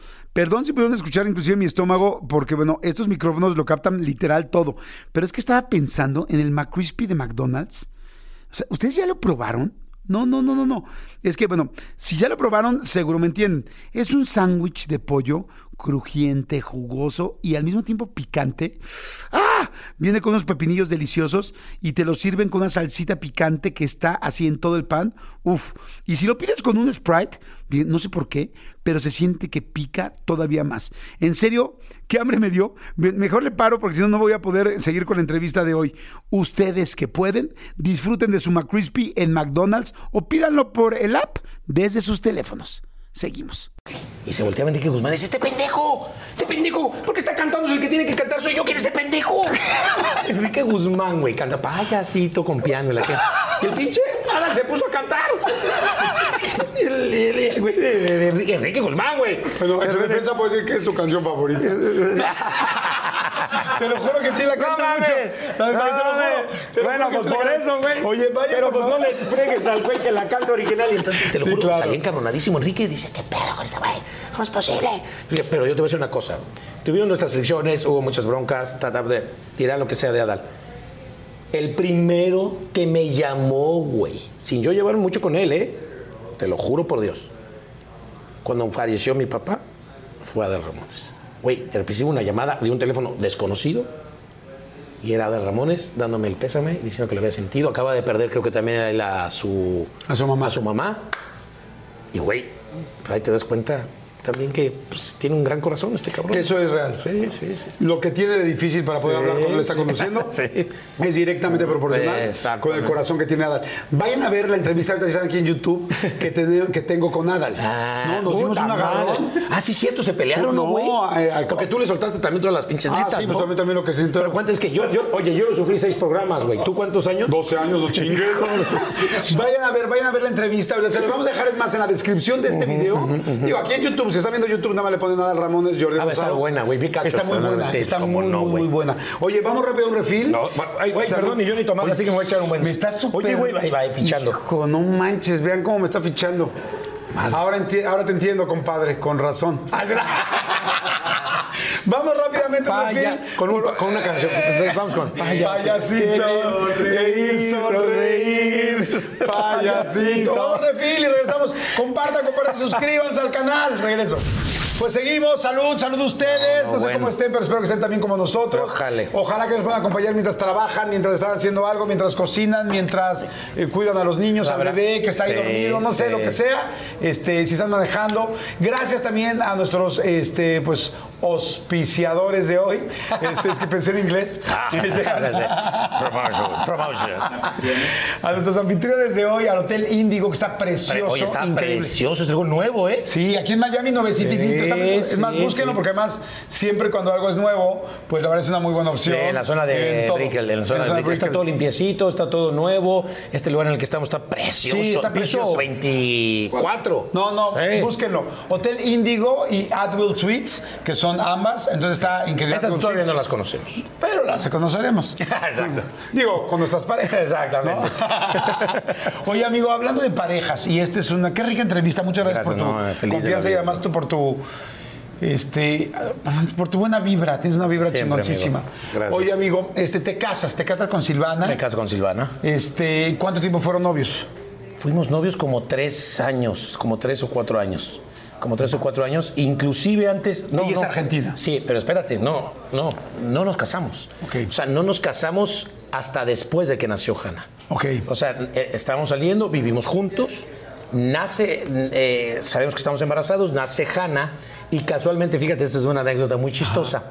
Al año 5 de agosto, 5 de agosto, que cumple Hanna, mi hija, años, o sea, el primer año de 5 de agosto, eh, nos casamos. Y ella Hanna, de un año, pone su huella No digital en el acta de matrimonio. En el acta civil. Al año, en el acta civil, en el acta civil. Hicimos en mi jardín, en una casa ahí en México, eh, con muy poquita gente, y estuvo, pues estuvo, estuvo bonito. ¡Qué lindo! Sí, estuvo bonito. Y después ya siguió Nicole y después ya siguió Alex, nos hacía falta el, ¿no? Decíamos el varón, y pues cayó, cayó, gracias a Dios, el, el varoncito Alejandro.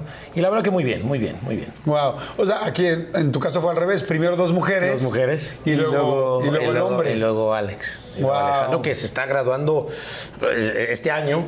Y, y- y, pues imagínate, ¿no? Ya, ya 18 años ahora. Hanna ya se me graduó también este año de, de la universidad. Y pues yo no creo que haya mejor regalo que le puedan dar a un papá que. que que, que su hijo termine los estudios, ¿no? O sea, para, eso, Claro. para eso trabajo, para eso vivo y, y, pues es lo que les inculcado como me inculcó mi mamá, ¿no? Que como te decía, ¿no? Sí, sí, que también sé que tu mamá ha sido importantísima en tu vida, que los tres hermanos son muy disciplinados, Sí, muy muy trabajadores disciplinados. por parte de tu mamá y tu papá. Sí. Oye, y qué bonita relación. Fíjate, nosotros tuvimos la oportunidad de ir a cenar en parejas Ah, sí, hace con tiempo, mi ex esposa, con Silvana, con otros amigos muy queridos y este y la pasamos increíble. Ahí conocí a Silvana y ahí los conocí y, y- y, pues muy bonito. Hicieron mucha pareja, muy bonita pareja. ¿Cuántos años estuvieron casados? Soy malísimo para las fechas, amigo, y para los tiempos. Eh, pero creo que fueron como 13 años de casados. 13 años, 14 años de casados. No, no, mira, te voy a explicar. Todo muy bien, todo maravilloso, los bebés increíbles. Creo que al final ah, eh, el trabajo me empezó, me empezó a ir muy bien en el trabajo, gracias a Dios. Entonces viajaba mucho, ya no estaba tanto tiempo en, el- en- en- en mi casa. Y, y- y cual- y el poco tiempo que estaba en mi casa, eh, pues se lo dedicaba a los niños. Claro. Se lo dedicaba a los niños. Todo el tiempo estaba con los niños, quería estar con los niños. Este, era- Y luego sucede que yo creo que la gota que derramó el vaso fue que eh, en esa época me voy a, a Telemundo. A Miami. época, a Miami. O sea, aquí. Aquí. Pero me ofrecen un programa en Puerto Rico. O sea, el programa que yo hice durante dos años en la mañana de Telemundo, a nivel nacional, lo hicieron en Puerto Rico. Y entonces fue una decisión que yo creo que fue al final de cuentas la que me costó mi matrimonio, que fue, eh, yo acababa de llegar a Miami, dije, me mandan a Puerto Rico, este, pues me voy solo a Puerto Rico. Entonces me fui a Puerto Rico dos años y yo creo que ese distanciamiento, yo regresaba, era, era matador porque me iba de lunes a viernes el show en la mañana, me iba viernes, volaba a Miami, me quedaba viernes en la noche, sábado y domingo tenía que regresarme a Puerto Rico durante dos años, no falté un fin de semana durante dos años seguidos güey, para ver a mis hijos. Y ese distanciamiento creo que finalmente fue el que nos afectó, ¿no? Yo creo que si, si Silvana en su momento, y lo platicamos, si Silvana en su momento con mis hijos hubiéramos ido a Puerto Rico, eh, quizá hubiera sido otra historia, ¿no? ¿Cómo- creo cómo? que el distanciamiento nos, nos terminó matando, ¿no? ¿Cómo hay decisiones que, que son de vida? sí, ¿no? sí. Decisiones de vida que uno quizá en su momento, por un lado, quiere ser un buen papá, De acuerdo. dar, ser un gran proveedor, darles todo, aprovechar el momento que no sabes. En esta carrera es muy complicado porque nunca Muy. sabemos cuándo te va a ir bien y cuándo te va a ir mal. Aquí está, a mí cuando me preguntan, por ejemplo, de la fama, les digo. Este, y le digo, pues híjole, es que es algo, es algo prestado. Sí, es algo o sea, prestado. un día te funciona, otro día no estás, un día la gente te quiere, otro día te odian. Y así es, así es este Y- y trabajo, así me costó. Y como dices, uno a veces piensa que uno no sufre, uno no padece, uno no, uno no, no se divorcia, no se casa. O sea, de verdad es que fue horrible, fue horrible. Esos dos años fueron bien complicados, me hacía falta la familia. Yo estaba en un departamento increíble que me trataron de maravilla en Puerto Rico, gigantesco, eh, eh, viendo al mar, eh, eh, cuatro recámaras, una locura Sí, cuatro camas, pero vacías. solo, güey. Solo, güey. O sea, compré muebles para que mis hijos me fueran a visitar, porque ya empezaba a haber problemas con Silvana. Yo creo que si en dos años me fueron a visitar mis hijos, me los traía ese fin de semana tres veces en dos años, fueron muchas. O sea, horrible, güey, horrible. Me, me quedaba en la oficina. Mi- mi- fíjate, mi programa terminaba a las 11 de la mañana. 11 de la mañana, Jordi. Wow. Yo tenía todo el día libre. Yo decía, ¿qué carajos voy a hacer? Y entonces me quedaba en la oficina a propósito hasta las 3, 4, 5 de la tarde Para no llegar a sin tu hacer casa. nada, para no llegar a mi casa. Wow. Era increíble, era increíble. Entonces, finalmente yo creo que eso fue lo que nos afectó. Oye, y te voy a decir algo. Tú eres una persona de una pieza, eres un hombre eh, con lo que te conozco. Eres una pareja muy leal, una Sí, persona muy fiel. sí, sí, Entonces no me quiero imaginarme dos años solo, porque quizá cualquier persona, muchas personas podrían pensar, bueno, hice una doble vida. Yo sé que no. Sí, O sí. sea, hubo- entonces, una persona como tú no hace eso. hubo rumores, hubo rumores, inclusive salió en, si no me acuerdo, TV Notas en algún momento dado, que había sido por otra mujer, este, eh, que, que en lo absoluto pensaran que era mi compañera del programa, que se llamaba, y que me sigo llevando con ella de maravilla, de maravilla. Eh, se llama Rachel Díaz, que es una gran conductora aquí en Estados Unidos, este, que, era la, que era por la que me había porque ella se fue conmigo también al programa. Y ella sí se fue con sus hijos. No tenía esposo, pero se fue con sus hijos. Y, y, este, y, y- y siempre pensaron que había sido ella, ¿no? Y no, en lo absoluto, te digo, me sigo llevando con ella increíble. Ella, ella entre, entre comillas, pagó un poco los, los platos rotos, ¿no? De esa situación. Mira, yo te voy a decir la verdad. Yo cuando ya me fui a Puerto Rico ya estábamos, eh, honestamente ya estábamos un poco mal. Eh, ya estábamos un poco mal, ya había un poco de distanciamiento, eh, nos llevamos bien. Y, y- yo creo que a ella le pasaba lo mismo y a mí también lo mismo. Y quizá te pasó lo mismo a ti también. Te quieres quedar por tus hijos. O sea, te quieres quedar por no ver sufrir a tus hijos. Te quieres quedar porque dices, les voy a despedazar el corazón a tus hijos. Y créeme el que al día de hoy te puedo decir que es el peor error que puedes cometer. Y se lo digo a todas las personas, y porque tengo unos compañeros que están pasando por muchas situaciones así, y les digo que no, no porque, porque tus hijos se van a dar cuenta tarde que temprano. Claro. Sí, y si no estás bien tú, eso fue lo que yo aprendí después, que si no estás bien tú, no puedes estar bien con tus hijos ni con nadie. Entonces, tenía que sanar yo, tenía que sanar yo. Y, y- la verdad es que creo que nos tardamos, creo que nos tardamos, que la relación ya estaba un poco tensa, ya estaba mal, pero yo lo hice y me imagino que ella también, por supuesto, por, porque pues, ver sufrir a mis hijos. Además ha sido el momento más difícil de mi vida, el ver a mis hijos. Hannah tenía cinco años, Nicole tres, Alex uno, pues que ya no iba a estar en la casa con ellos. ¿Hablaron con ellos? ¿Cómo, cómo fue? No, fíjate que Hanna siempre pensó, Hanna la mayor siempre, la verdad, me dio muy chiquitos, tristeza. Muy cinco chiquitos, años. pero Hanna cinco o seis años.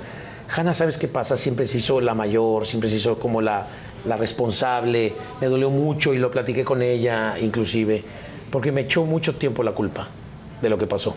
Y claro, siempre normalmente, y hay que decirlo, eh, a veces el papá es el que paga los platos rotos, que es válido, ¿no? O sea, es el que se va de la casa, es el que se va, el que se sale. Y, y- y- ella siempre, durante algún tiempo, me reprochaba mucho que, que- que yo había sido el culpable de que hubiera terminado la relación con su mamá. Al día de hoy, bueno, tiene 21 años y ya entiende perfectamente bien todo lo que pasó y por qué pasó y por qué sucedió. Y le vuelvo a repetir lo mismo que me dice mi papá, que es lo que yo te digo que es increíble, ¿no? Cuando crezcas te darás cuenta Claro. que puede ser muy un extraordinario padre, pero puedes la relación en pareja Puede no funcionar. no puede no funcionar y no por eso no por eso tú tienes la culpa. Entonces a veces los hijos eh, sienten que son su responsabilidad y no no tiene nada que ver una cosa con otra. ¿no? Inclusive un programa, eh, hubo un programa en Telemundo donde entrevistaron a Hanna y donde como que se notó que Hanna había sido como muy responsable de, de esa De casa, de lo que quedó en la casa. Exacto, se, ¿Qué se hizo como, se hizo como que la.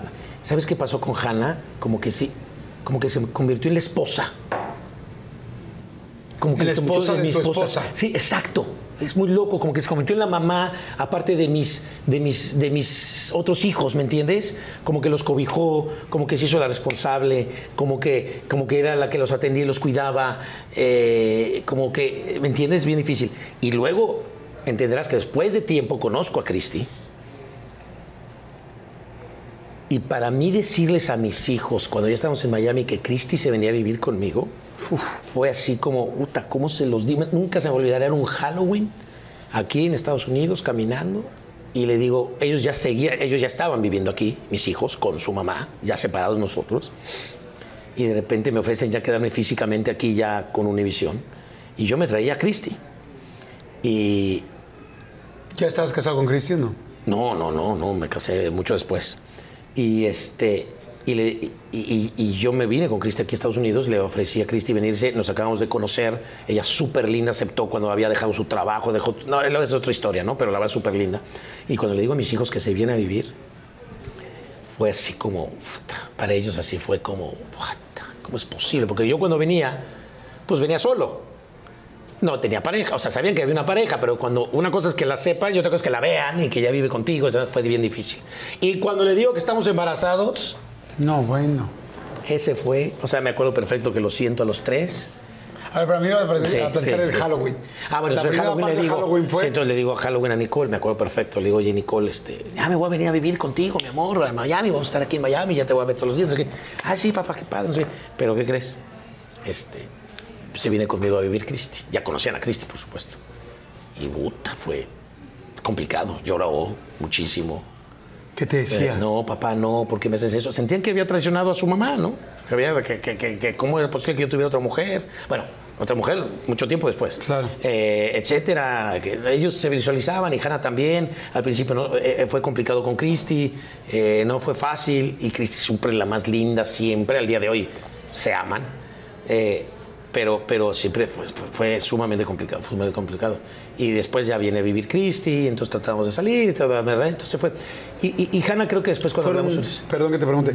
¿Fue complicado? ¿Ellos eran áridos con Cristi? Eran áridos, áridos, áridos en el sentido que eran serios, nunca maleducados, nunca groseros, nunca les hicieron nada, pero súper, súper, súper low profile. No venían a mi casa para no estar con ella o para no estar con nosotros.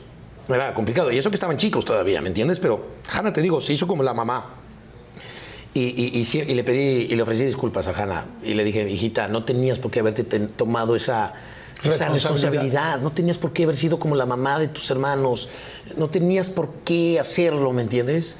Eh, Silvana estaba pasando por muchos temas también. Entonces yo creo que ella como que se sintió que era pues la, La responsable. la responsable de todo lo que estaba sucediendo alrededor. Y entonces se, se- se- se guardó muchas cosas, ¿no? Muchas cosas que al día de hoy, pues a veces a Janita, a mi hija, pues le- le- se deprime, pasa por momentos de depresión. Y lo digo abiertamente, ¿no? Y le ha costado mucho trabajo. ha ido con psiquiatras y ha ido con psicólogos. Y lo digo porque yo sé que hay muchos adolescentes que pasan por No, eso. adolescentes y adultos. Hoy- hoy la adolescentes depresión pero es la que- segunda o tercera enfermedad más- Entiendo, pero acuérdate de los adolescentes que de repente llegan a hacer situaciones, nunca le pasó a Hannah, pero situaciones complicadas, difíciles de, de tomar decisiones que no son las adecuadas. Ella se me tiraba al piso y me lloraba de la nada. Y, y- y estando más lejos todavía en la universidad me salía con otras cosas complicadas. Y bueno, lo fuimos trabajando, ¿no? Como- yo creo que viene de un poco de todo eso, quizá, ¿no? de, de- de ese momento. ¿no? ¿Cómo fue entonces cuando les dijiste que ibas a Entonces tener un lo hijo? siento cuando esté embarazada Cristi. Y esa, esa es la más fuerte. Eh, por eso te digo, siento a los tres y les digo, bueno, ¿qué creen? Que de ta, ta, ta, ta, ta, ta, Cristi está embarazada. Nicole, que digo que es con la que más afinidad tengo y, y- y más teatera, literal, güey. Se tiró al piso, ¿Se tiró? se tiró de novela, de novela, de, de novela, de telenovela, a llorar como en la vida la he visto llorar. Ah, no es posible. Y ahora nada menos nos vas a hacer caso. Ah, un drama, güey. Madre santa. Y Hannah se voltea, por eso te digo que qué loco, güey. Le dice, Nicole. Así, ¿eh? Como si fuera la mamá. Nicole, es una gran noticia, es una bendición. ¿Cómo te atreves a ponerte así con esa noticia? ¿Cómo crees súper adulta? Güey, yo creo que tendría, pues bueno, vamos a sumar, tiene 21, Nic- Michelle ahora tiene 7, o sea, hace 8 años. Una niña, una- nada. ¿Cómo te atreves, Nicole, a hacer eso con papá? Pues ahí te das cuenta que, ¿no? Y se cayó Nicole, se sentó y le seguí platicando y les digo, y ahorita se aman, ¿no? O sea, Michelle, su favorita es Hannah. O sea, se, aman con pasión y con locura, ¿no? Entonces, eh, eh, fue, fue difícil, fue complicado. Y Christy, por supuesto, ha sido la mejor eh, esposa, la mejor mamá para ellos en el sentido de que siempre procuró ni una sola mojería. siempre- no, no, no, la más decente, no se mete con nada, no se mete con absolutamente nada. Entonces ayudó mucho Claro. que la relación después pues fuera maravillosa. Te voy a decir una cosa, muchas veces eh, piensan que cuando un hombre se divorcia, este, ah, es que los hombres salen y de volada quieren conocer a alguien y andan Sí, de coquetos. sí. Y yo decía, no, cuando un hombre se sale de su casa, pierde evidentemente primero a su expareja. Sí, sí, claro. Digo, igual ya no la quiere. Sí, pero, la pero la pierde. Y luego a tus hijos. Pierdes a tus hijos, Por pierdes tu casa, pierdes Por supuesto. O sea, es que Sí, sí, te sí, sientes sí, solo. sí, sí. Te sientes muy No, no, solo. yo venía- es muy normal buscar compañía con alguien. Yo tengo un departamento aquí que estuve mucho tiempo solo y era horrible, güey. Yo era horrible, era horrible. O sea, así como estaba en Puerto Rico, o sea, soltero. Y yo no sé estar solo. Yo, Alan Thatcher, te puedo decir al día de hoy que no sé estar solo, güey. No me gusta estar solo. Hay gente que le gusta viajar sola. Hay, junta, hay gente que le gusta comer sola. Hay gente que le gusta ir al cine sola. No me lo puedo imaginar. No me gusta estar solo. Siempre me gusta tener a alguien con quien platicar y con quien conversar. Y si es una pareja, mejor. Entonces, para mí era súper, súper difícil. Y a Cristi la conocí, pero por azares del destino, güey. Estaban en un proyecto juntos. Sí, pero un proyecto que yo ni siquiera quería hacer, güey. O sea, es que fue increíble porque era un proyecto que me ofrecido Televisa para hacer. Que yo dije, por favor, no lo quiero hacer, güey. No tenía ganas de hacerlo. Era un sábado, eran seis programas o ocho programas. Y cuando llego yo a la primera junta previa al programa, ella era una de las coconductoras. Pero ella pensaba que era Mark, mi hermano, el conductor. Ni siquiera pensaba que era yo. Y entonces ya cuando llego y la volteo a ver, y ella me voltea a ver, te lo juro fue, y lo digo y con todo el corazón del mundo, y sé que el día de hoy, y grabo esta entrevista, me voy a morir de viejito con ella, güey. Fue amor a primera vista. O sea, yo la vi, dije, qué bonita chava, qué padre, no sé qué, y ella pues después me cuenta lo que pensó, pero fue amor a primera vista, güey. Y dije, esta, es- esta después de que esta va a ser la mujer de mi vida sin saberlo. Y te puedo decir que es el amor de mi vida. El amor de mi vida que no se me antoja, y te lo digo honestamente, ni... Y ya ves, van a decir algo, ya no, no exageres.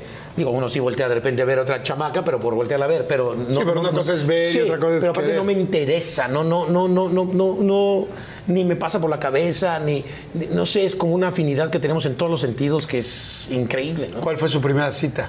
Porque se empezaron a trabajar juntos. Nuestra primera cita fue a Bueno, ver la un de ustedes, la mía no. Sí. fue en un concierto de Paul McCartney, que TV Notas nos agarró y ahí fue donde también salió un rumor de que yo ya estaba saliendo con ella. Antes de tronar con antes de tronar con Cristi. Con Silvana. con Silvana. Eh, eh, ya estábamos, eh, estábamos en un concierto y nos tomó una foto de atrás un fan o alguien nos tomó una foto y salió en TV Notas en un concierto de Paul McCartney. Y ahí también sale TV Notas. Y otra vez explicar todo el tema de que, oye, ya no estamos, ya- pero la gente no, bueno, sabía. pasado Pero aparte la gente, meses. sí, aparte la gente ya no sabía que ya estábamos este, terminados, ¿no? Completamente. casi ocho o nueve meses que habías sí, terminado, Sí, sí, ¿no? sí, por supuesto. Entonces, eh, la, pero la gente no lo sabía. No sabía. Y después ya viene el divorcio, después ya viene esto. Cristi desde el principio me dijo, fíjate, que también es bueno que lo sepan. Cristi me dijo, yo no puedo andar con alguien que no esté divorciado del 100%. No puedo, güey. Porque si no me vas a decir que al rato te vas a divorciar y no va a pasar y te vas a separar y na, ta, ta, ta. Entonces, si no estás divorciado, si no estás separado oficialmente, no te voy a aceptar. Puta, pues va. Y pues me divorcié y vámonos y después ya salí con ella. Segunda, me dice, yo quiero tener hijos. Yo sé que tú tienes tres hijos maravillosos y los amo, pero yo quiero tener mis propios hijos. Si tú no quieres tener hijos, yo te amo con toda el alma. Te voy a llorar un mes. Pero no. Pero si no quieres tener hijos, dímelo de una vez porque yo quiero tener hijos. Y pues dije, pues de ahí soy. Y me quedé con ¿Y ella. si querías? Y sí quería, sí quería, sí quería. Sí quería, hubiera tenido más hijos. Y hubiera tenido más alitas. Si no fuera porque tengo 50 años, me hubiera querido más hijos. Me amo los Oye, niños. 50 años y la vasectomía. Bueno, y la vasectomía. No, pero me la hice por, precisamente para ya no pensar, te lo juro, en tener más hijos. Porque también ya a los 50, 60 van a decir, ya es tu nieto, güey. No, no, no, no es tu, no es tu hijo, ¿no? Pero la verdad es que yo siempre quise muchos hijos, una familia grande, y a- amo ser papá, güey. Yo nací para ser papá. O sea, yo nací y yo vine a este mundo para ser papá. Y, y- y no es que lo diga yo, pero creo que trato de no perderme un solo segundo. Y yo creo que eso, como te lo decía, salió de, de mi papá, ¿no? Claro. Estar pendiente todo el tiempo de ellos y, y pues son mi motor, güey. Son mi motor. Y, y, pues hemos pasado algunas difíciles, unas tontos, pero, pero creo que somos una familia como todas disfuncionales, pero, pero que va, va muy bien. Yo tuve la oportunidad de conocer a Silvana, como lo dije. También conozco a Cristi muy bien porque Sí. empezamos a hacer ejercicio juntos. Sí, sí. La vi siempre muy aplicada, muy linda, muy... Creo que una mujer que te ayuda a ser mejor en cualquier tema Uy. es alguien que realmente.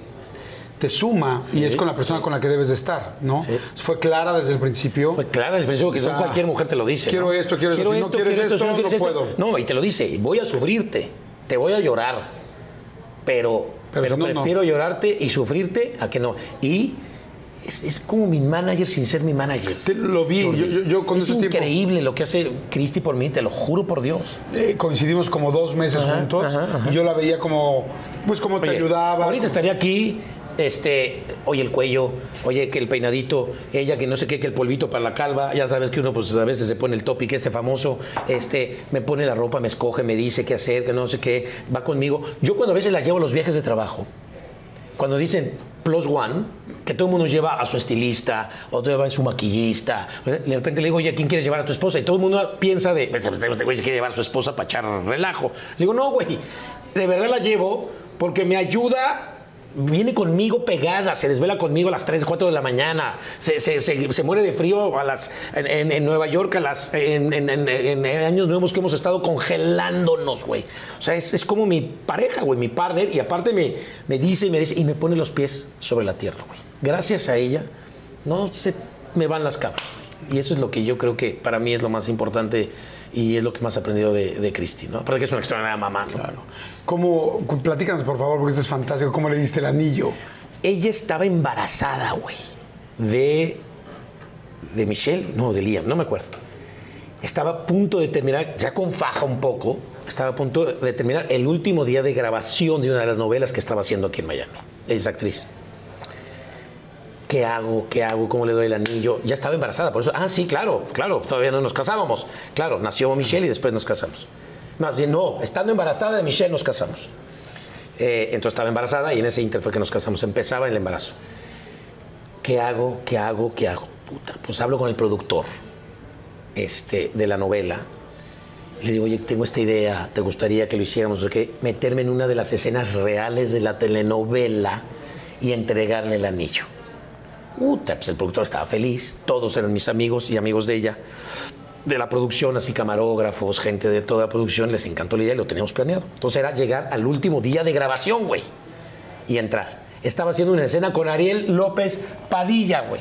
Y Ariel López Padilla pues, sabía, por supuesto, esto. Entonces la escena era de que ella entraba, estaba dentro de la casa, tocaban la puerta, era Ariel López Padilla, y le abría, le decía, ¿tú qué haces aquí? Y entraba Ariel López Padilla y, este, y se empezaba la discusión. Lo ensayaron una vez con Ariel, lo ensayaron dos veces con Ariel.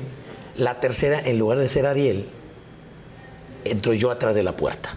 Con smoking, güey. Yo esperando en un cuartito para que nadie se dé cuenta durante como una hora, dos horas, para que no me.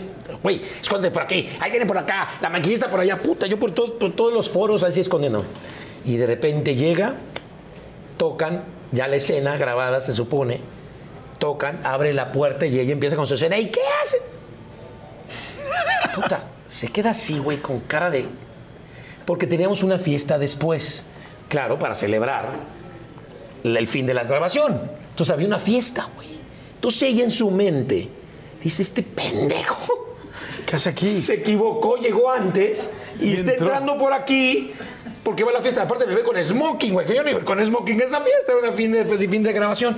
Entonces me ve y dice, ¿qué haces aquí? Le digo, ¿cómo que haces aquí? Y yo como actor, güey. Sí, sí, yo sí. como actor en mi papel de, necesito hablar contigo. Y entra Ariel, güey. Ariel me hace la segunda y dice, no, no, no. Bueno, no, si esto es un tema de discusión de pareja, yo me retiro. Y las cámaras grabando, güey. Como escena de novela. Y, y ella con chícharo, y entonces... Y, y entonces ella, pero, pero, no, pero salte, estoy grabando, estoy grabando. Ella es súper responsable, ella es súper así para trabajar. Estamos grabando. Estamos grabando, güey. Eh, Este, ¿qué haces? Salte, por favor, qué vergüenza con la gente. O sea, sí, súper profesional, súper. Digo, no, es que necesito hablar contigo. No, pero no, es que no, güey, no es el momento, güey. O sea, salte, salte de aquí. Y me volteo, saco el anillo, me volteo y me le hinco. Y se lo doy. Y entonces, como que la reacción es la peor horrible que puede tener una mujer cuando le das el anillo, güey. Porque nunca me dijo que sí. Porque se lo doy y le digo, ¿te quieres casar contigo? Eres el amor de mi vida. Yo todo nervioso, estaba así todo temblando. Y dice, que, eh, eh, oh, oh. hace unas caras así como de... Ya sabes, como de, como de Chapulín Colorado, güey, o yo qué sé, o, o de Cantinflas, güey, o lo que quieras. eBay Motors es tu socio seguro. Con trabajo, piezas nuevas y mucha pasión, transformaste una carrocería oxidada con 100.000 millas en un vehículo totalmente singular. Juegos de frenos, faros, lo que necesites, eBay Motors lo tiene. Con Guaranteed Fee de eBay, te aseguras que la pieza le quede a tu carro a la primera o se te devuelve tu dinero. Y a estos precios, quemas llantas y no dinero. Mantén vivo ese espíritu de Ride or Die, baby, en eBay Motors. ebaymotors.com. Solo para artículos elegibles se aplican restricciones. Algunos les gusta hacer limpieza profunda cada sábado por la mañana. Yo prefiero hacer un poquito cada día y mantener las cosas frescas con Lysol. El limpiador desinfectante Brand New Day de Lysol limpia y elimina el 99.9% de virus y bacterias. Y puedes usarlo en superficies duras y no porosas de tu hogar con una fragancia que lleva a tus sentidos a un paraíso tropical. No solo limpies, limpia con Lysol. Y, y- y- ah, oh, oh, como que no, no sabía qué estaba pasando, le pongo el anillo en la mano. Y hasta que el flor, hasta que su productor le dice, güey, no le has dicho que sí, dile que sí. Eh, ah, sí, sí, sí, me quiero casar con. Pero hasta que el güey no le dijo del productor, le dice sí, y ya nos abrazamos, nos besamos y ya fue una gran, gran. No, pero además pedida, ¿no? lloró. Veanla, por favor. Sí, Yo sí. la acabo de ver. Este, la vamos a poner aquí en la descripción. Ella verdaderamente se sorprende, o sea, porque son sorpresas lindas, porque Sí. casas aquí, pero es una tras otra, va escalando. Va escalando porque ella decía, Entra uno, sal- luego salte tú, de luego aquí, tal, güey, luego te salte de hincas, aquí. luego ve el Sí, anillo. no sabía qué estaba pasando. Y- no sabía, y- no sabía. Y, y se puede llorar, o sea, Sí, porque se además yo- su sí. cara es muy real. Sí, güey. Y te digo así como- caras así. Ella es muy expresiva, entonces hace caras así hasta que... se- y nos morimos de la risa después y lo seguimos contando de que, de que puta, que, que- que nunca entendió. Nunca entendió, se puso nervioso. Entonces, bueno, hemos tenido momentos maravillosos. Yo cada, cada aniversario eh, y cada cumpleaños de ella es el 11 de agosto. Todos los años, desde que la conozco en su cumpleaños, hago un viaje sorpresa con ella. Pero hago un viaje sorpresa con ella Ay, cabrón, ¿no quieres ser mi novio? Espérate. Pero hago No, un viaje un sorpresa viaje con sorpresa. ella, que ella me sigue la sorpresa. O sea, yo le digo, empaca solamente para playa o empaca solamente para esto, pero no sabe a dónde va. Pero no es solamente a dónde va, sino que cuando se sube al avión, o sea, la pantalla no ve a dónde va. Cuando el piloto va a decir, welcome y bienvenidos y vámonos a Costa Rica, se tapa los oídos y pone música, güey. O sea, nos bajamos del avión Qué y en migración se hace pendeja. O sea, de verdad, o sea, trata de. Yo doy los papeles, y hasta que no estamos eh, literal en la calle o en el o en la transporte, bueno, le digo bienvenido a. Me la lleva a Costa Rica, hemos ido a las Maldivas, hemos ido a, a Tailandia, hemos ido a España, hemos ido a. a- a- Bienvenida a Coatzacoalcos. que no hay problema. Y, y- y entonces, y, y la verdad que pues le encanta, güey, le encanta. Y, y ser parte de esas sorpresas, pues también le gusta, porque es un juego que tenemos ya de esas. Y esas cosas yo creo que poco a poco eh, te, van, te van uniendo, ¿no? Conforme van pasando los años, ¿no? Y te puedo decir que es la mujer de mi vida. No pude haber escogido mejor pareja.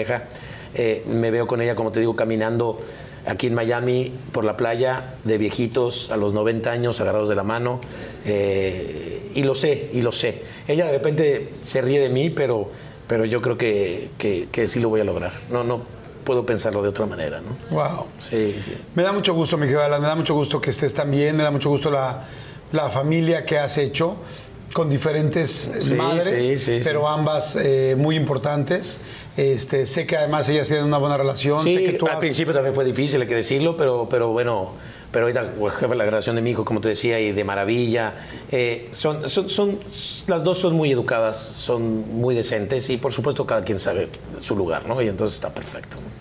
Y, y me da mucho gusto también entender un poco de dónde vienen. Digo, conozco a Mark, eh, no conozco a Eric, pero te conozco evidentemente a ti. Y veo pues mucha congruencia con cómo son. ¿no? Veo lo que me has platicado de tu mamá, con esa rigidez, con ese Sí. pendiente, tal, ese amor que le tienes a tu mami tan lindo que dijiste, ese, esa situación muy especial con tu papá, con un, pues con un amor también Sí. gigantesco y, y con momentos difíciles como son Todas, todas como son las- todas las relaciones, ¿no? y las familias. Este, bueno, Cristina evidentemente tuvo la oportunidad de conocer a tu mamá. Eh, Sí, claro. También tuvo la No. oportunidad de conocer a tu papá o no? Yo te voy a decir una cosa. Mi papá amaba a Cristina. Y voy a llorar otra vez, pero te lo voy a decir rápido. Yo cuando se muere mi padre, con el que más cuando se muere mi papá, lloré más. Escucha bien, lloré más por cómo sufrió Cristi, mi esposa, que por mí. El amor que tenía Cristi a mi papá mi papá Cristi era increíble, güey, como si fuera su hija, güey. Y convivimos increíble con ella y se llevaban increíble. Cristi amaba a mi papá. El papá de Cristi falleció cuando ella era muy joven. Entonces a mi papá lo agarró como su papá. Y esos momentos y esos años que estuvimos juntos fueron maravillosos. Y, y yo viendo sufrir, como vi sufrir a Cristi, eso fue lo que me mataba a mí. A mí me mataba cuando estaba mi papá enfermo. Me mataba. Y lo lloró como nunca, ¿no? Lo lloró al día de hoy, no lo sigue llorando. Y lo extraña y le habla. Y le puso su altarcito. Y, y, y, y tienen una relación tan, pero tan especial, increíble, increíble, maravillosa. Se amaban, se amaban, mi papá y ella. ¿Tuviste la oportunidad de despedirte de tu papá en ese Sí, sí, se recuperó. Ya sabes que esas partes ah, donde estaba muy mal y de repente como que lo fuimos a visitar todos y, y- tú piensas, y, y viste, no sé si has escuchado que de repente como que en dos, tres días como que regresan, están perfectos y dices, puta, ya se recuperó, güey, ya, ya la hicimos, ya la libramos. Y yo creo que esos fueron esos tres días que porque nos vio, nos vio juntos, nos vio, platicamos, eh, le dijimos lo tanto que lo queríamos y todo eso, y de repente, pues otra vez decayó, lo fueron a operar y pues ya no pudo, ya no pudo superar la, la- la operación.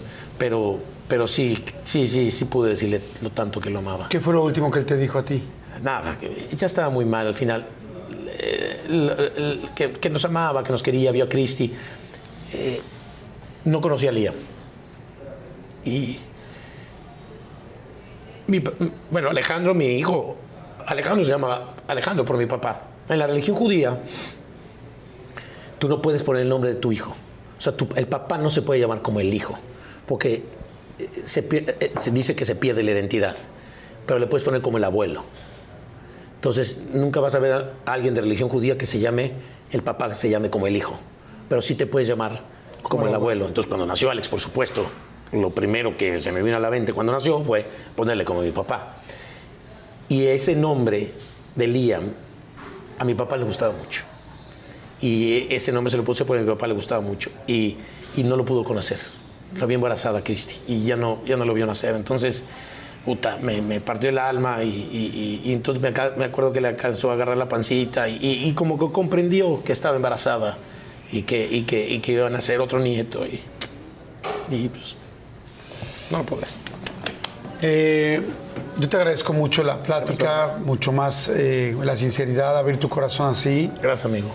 Y esta entrevista la estamos grabando en, en mayo. Evidentemente ustedes la pueden ver en cualquier mes, en cualquier hora y en cualquier lugar. Pero el siguiente mes, ya en un par de semanas, va a ser Día del Padre. Y yo creo que no importa si una persona está aquí o no está aquí, que tú le puedes decir cualquier cosa que quieras. Estoy seguro que hay mucha gente que nos está viendo en este momento, Sí, claro. que tiene a alguien muy cercano que ya no está. Pero a veces, cuando estamos, no lo decimos. De acuerdo. A veces cuando estamos y tenemos a la mano un teléfono, ahora hasta una videollamada, no la hacemos. de acuerdísimo. Sin embargo, cuando alguien no está, a veces está más presente. Entonces, yo te quiero regalar una tarjeta que me gustaría que la abras y que la No leas. empieces, amigo, a ver. Dice- tarjeta es para el señor Alejandro Thatcher, para tu papá,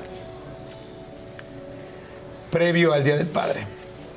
La tarjeta dice eh, Día del Padre, los, los deseos del Día del Padre, y dice, Today hope you feel that you are right where you belong. Estoy seguro que, espero que estés bien en el lugar a donde perteneces. Surrounded by thoughts, eh, gratitude and warm wishes, rodeado de pensamientos de gratitud y de buenos deseos, de deseos cálidos, of the people who love you, de la gente que te ama. Me gustaría, porque esto lo va a sentir él, que le dediques a tu papá una, no última, sino una más tarjeta del Día del Padre y que le escribas lo que tú le dirías en este momento.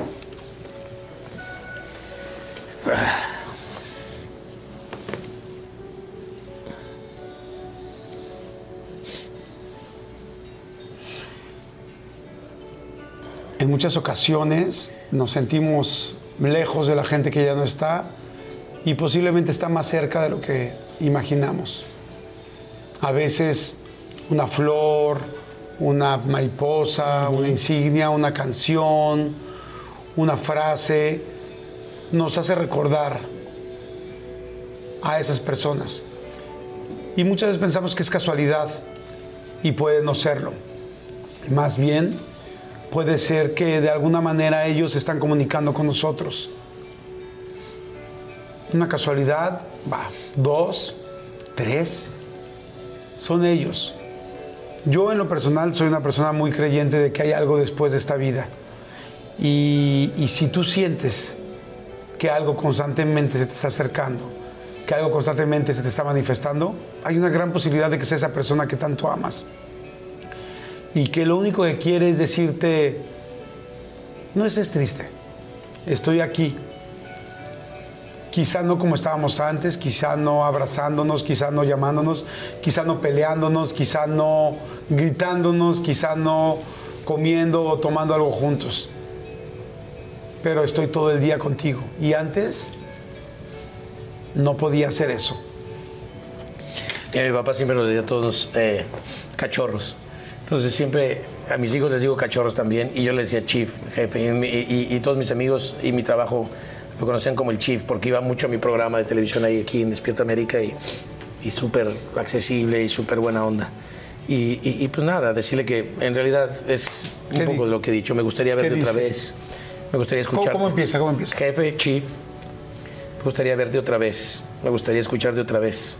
Sabes que todos los días te pienso y te extraño. Te rezo y te añoro. Sé que estás guiando mi camino y estarías muy orgulloso de mí y de tus nietos. Tantas cosas por platicar y la idea de no poderlo hacer se me estruje el corazón. Te ama tu cachorro. Y hubiera podido escribir más, pero ya no cabía, amigo. Eh, hablabas de cosas así, padres, y, hubo un momento que Michelle, Michelle, mi hija, lo- casi no vio a mí. Tengo unas dos, tres imágenes con, con- de que tiene siete años. Con, era muy bebé cuando mi papá falleció. Y te juro que Michelle tiene una conexión con mi papá que no sabemos, a veces hasta nos asusta. Porque habla de mi papá como si hubiera tenido una relación larga con él y de repente se despierta en las noches y dice, soñé con el abuelo. Y de repente llega con amigas o con gente y dice, ayer estuve eh, soñando que me fui de vacaciones con el abuelo. Y le decía a la otra vez a Cristi, "Ah, eh, eh, estuve platicando con el abuelo, mamá. Entonces, te juro que no sabemos cómo a veces reaccionar. Y entonces le decimos, ¿pero cómo platicas? Sí, estoy platicando con el abuelo, que está muy bien, que está todo muy bien. Como de estos, yo creo que amigos imaginarios y, y- y tiene una conexión. Y, y- en un momento dado mi mamá hasta se asustaba, ¿no? Y decía, no, díganle que, que entiendo un poco que, que ya no está, porque, porque sí hablaba mucho y mucho de él. Entonces yo creo que sí hay una conexión de cierta u otra manera con, con, con allá. Y al día de hoy sigue hablando de mi papá, de mi abuelo, como si, como si hubiera tenido, o sea, era una bebé de brazos cuando la cargaba mi papá y se murió. Entonces yo no entiendo. Habla como si realmente y te lo platica como si lo estuviera con él y como si lo vibrara y como si lo sintiera y como si le contara cosas y, habla cosas tan de mayor Michelle que tiene siete años ahorita que no lo puedo entender. Te digo, no sabes si a veces asustarte o- o- o qué hacer o cómo reaccionar porque pues es bien difícil, ¿no? Que alguien de esa edad que no tuvo mucha relación con esto te hable como si estuviera presente y como si siguiera vivo, ¿no? En ese momento. Quizá más bien Michelle le tiene que explicar a tu mamá Sí, sí, sí. que sí hay una relación.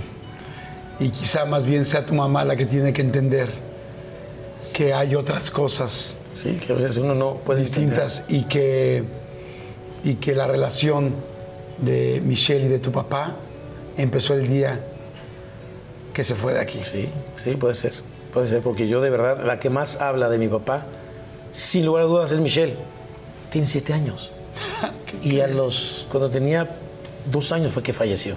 Entonces dices, ¿cómo es posible? ¿Cómo es posible? Entonces me da mucha intriga, me da mucha intriga saber. Y, y llega Cristi y me platica, oye, Michelle me dijo esta vez ahora que, que, que, pues que, que estamos todos muy bien, que, que él platicó con ella, que nos ve muy contentos. que- que él está muy bien. No, no entiendo. O sea, como si realmente. Entonces, pues sí me ha asustado a veces. Sí Creo me ha que Michelle tiene más cosas que explicarnos a todos. Sí, sí, de sí, que sí, nosotros nos asusta, creemos que le podemos enseñar a una ella. conexión también especial. Pero bueno, gracias por este momento, amigo. La verdad es que nunca, nunca se me hubiera ocurrido hacer una carta del Día del Padre a mi padre que ya no está. Pero, pero bueno, decirlo que todos los días lo, lo siento. Eh, me regaló esta cadena, eh, la tengo siempre conmigo y siempre le rezo. Eh, al día de hoy, y ya fueron más de casi cinco años, ya no todos los días, porque antes uy, sí le rezaba todos los días. Eh, pero de vez en cuando, por lo menos una vez al mes, dos veces sigo rezando y sigo pensando en él. Digo, siempre pienso en él, pero directamente, ¿no? Y, y sé que está guiándonos por un buen camino. Así es, amigo. Gracias, hermano. Amigo, gracias. Muchas gracias Los por la quiero. plática, gracias por la buena vibra, gracias por la explicación de todo, gracias por compartirnos un pedazo tan importante de cada uno de los momentos de tu vida y por abrir el corazón como lo has abierto. Gracias, amigo. Gracias a ustedes por estar aquí Los todas quiero. las semanas. Gracias por tu programa, es una maravilla. amigo. Gracias, amigo. Gracias. a ti por todo. Y este, pues, pues, ya lo saben, compártanla si creen Sí, que alguien le puede sí. ayudar. Cualquier mensaje, cualquier Hay historia, cualquier cosas, hay comentario muchas cosas que se pueden aprender de, de- de todos nosotros. que haya hecho Alan. Y este, y pues, salud, amigo. Gracias, Gracias. por. Esta, se me lo voy a echar de jalón o qué? No, no, tiene que ser. No, no, no tiene que ser. No. No, pero sí. A menos que quieras llegar muy prendido a tu casa. Porque también algún día leí que le dijiste a Cristi que quieras cuando quieras, yo siempre voy a estar, ¿no? Sí, sí, sí. Es que, es que, ¿cómo sabe tanto? Es que las mujeres siempre es el tipo, ay, me duele la cabeza, siempre ay, estoy cansada. Le digo, a ver, no importa la hora que sea. No importa si estoy muerto y tengo que despertarme a trabajar a las 4 de la mañana, que siempre me levanto, 4, 4 y media de la mañana. A la hora que sea. En el tiempo que quieras. Tú me haces, mi amor, y ahí voy a estar yo. No te voy a fallar. ¡Salud! amigo! Nos vemos la siguiente. Cuídense. Gracias. Vean la siguiente.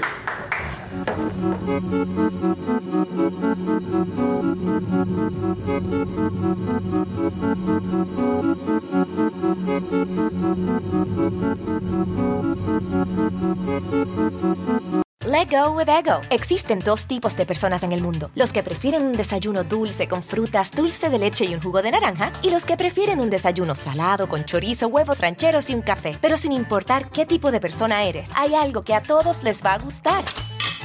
Los crujientes y esponjosos Ego Waffles. Ya sea que te guste un desayuno salado, con huevos o salsa picante encima de tus waffles, o seas más dulcero y los prefieras con mantequilla y miel. Encuéntranos en el pasillo de desayunos congelados. Lego with Ego. A algunos les gusta hacer limpieza profunda cada sábado por la mañana. Yo prefiero hacer un poquito cada día y mantener las cosas frescas con Lysol. El limpiador de inodoros de Lysol ofrece una limpieza 2 en 1 al desinfectar el inodoro y el cepillo y eliminar el 99.9% de virus y bacterias. No solo limpies, limpia con Lysol.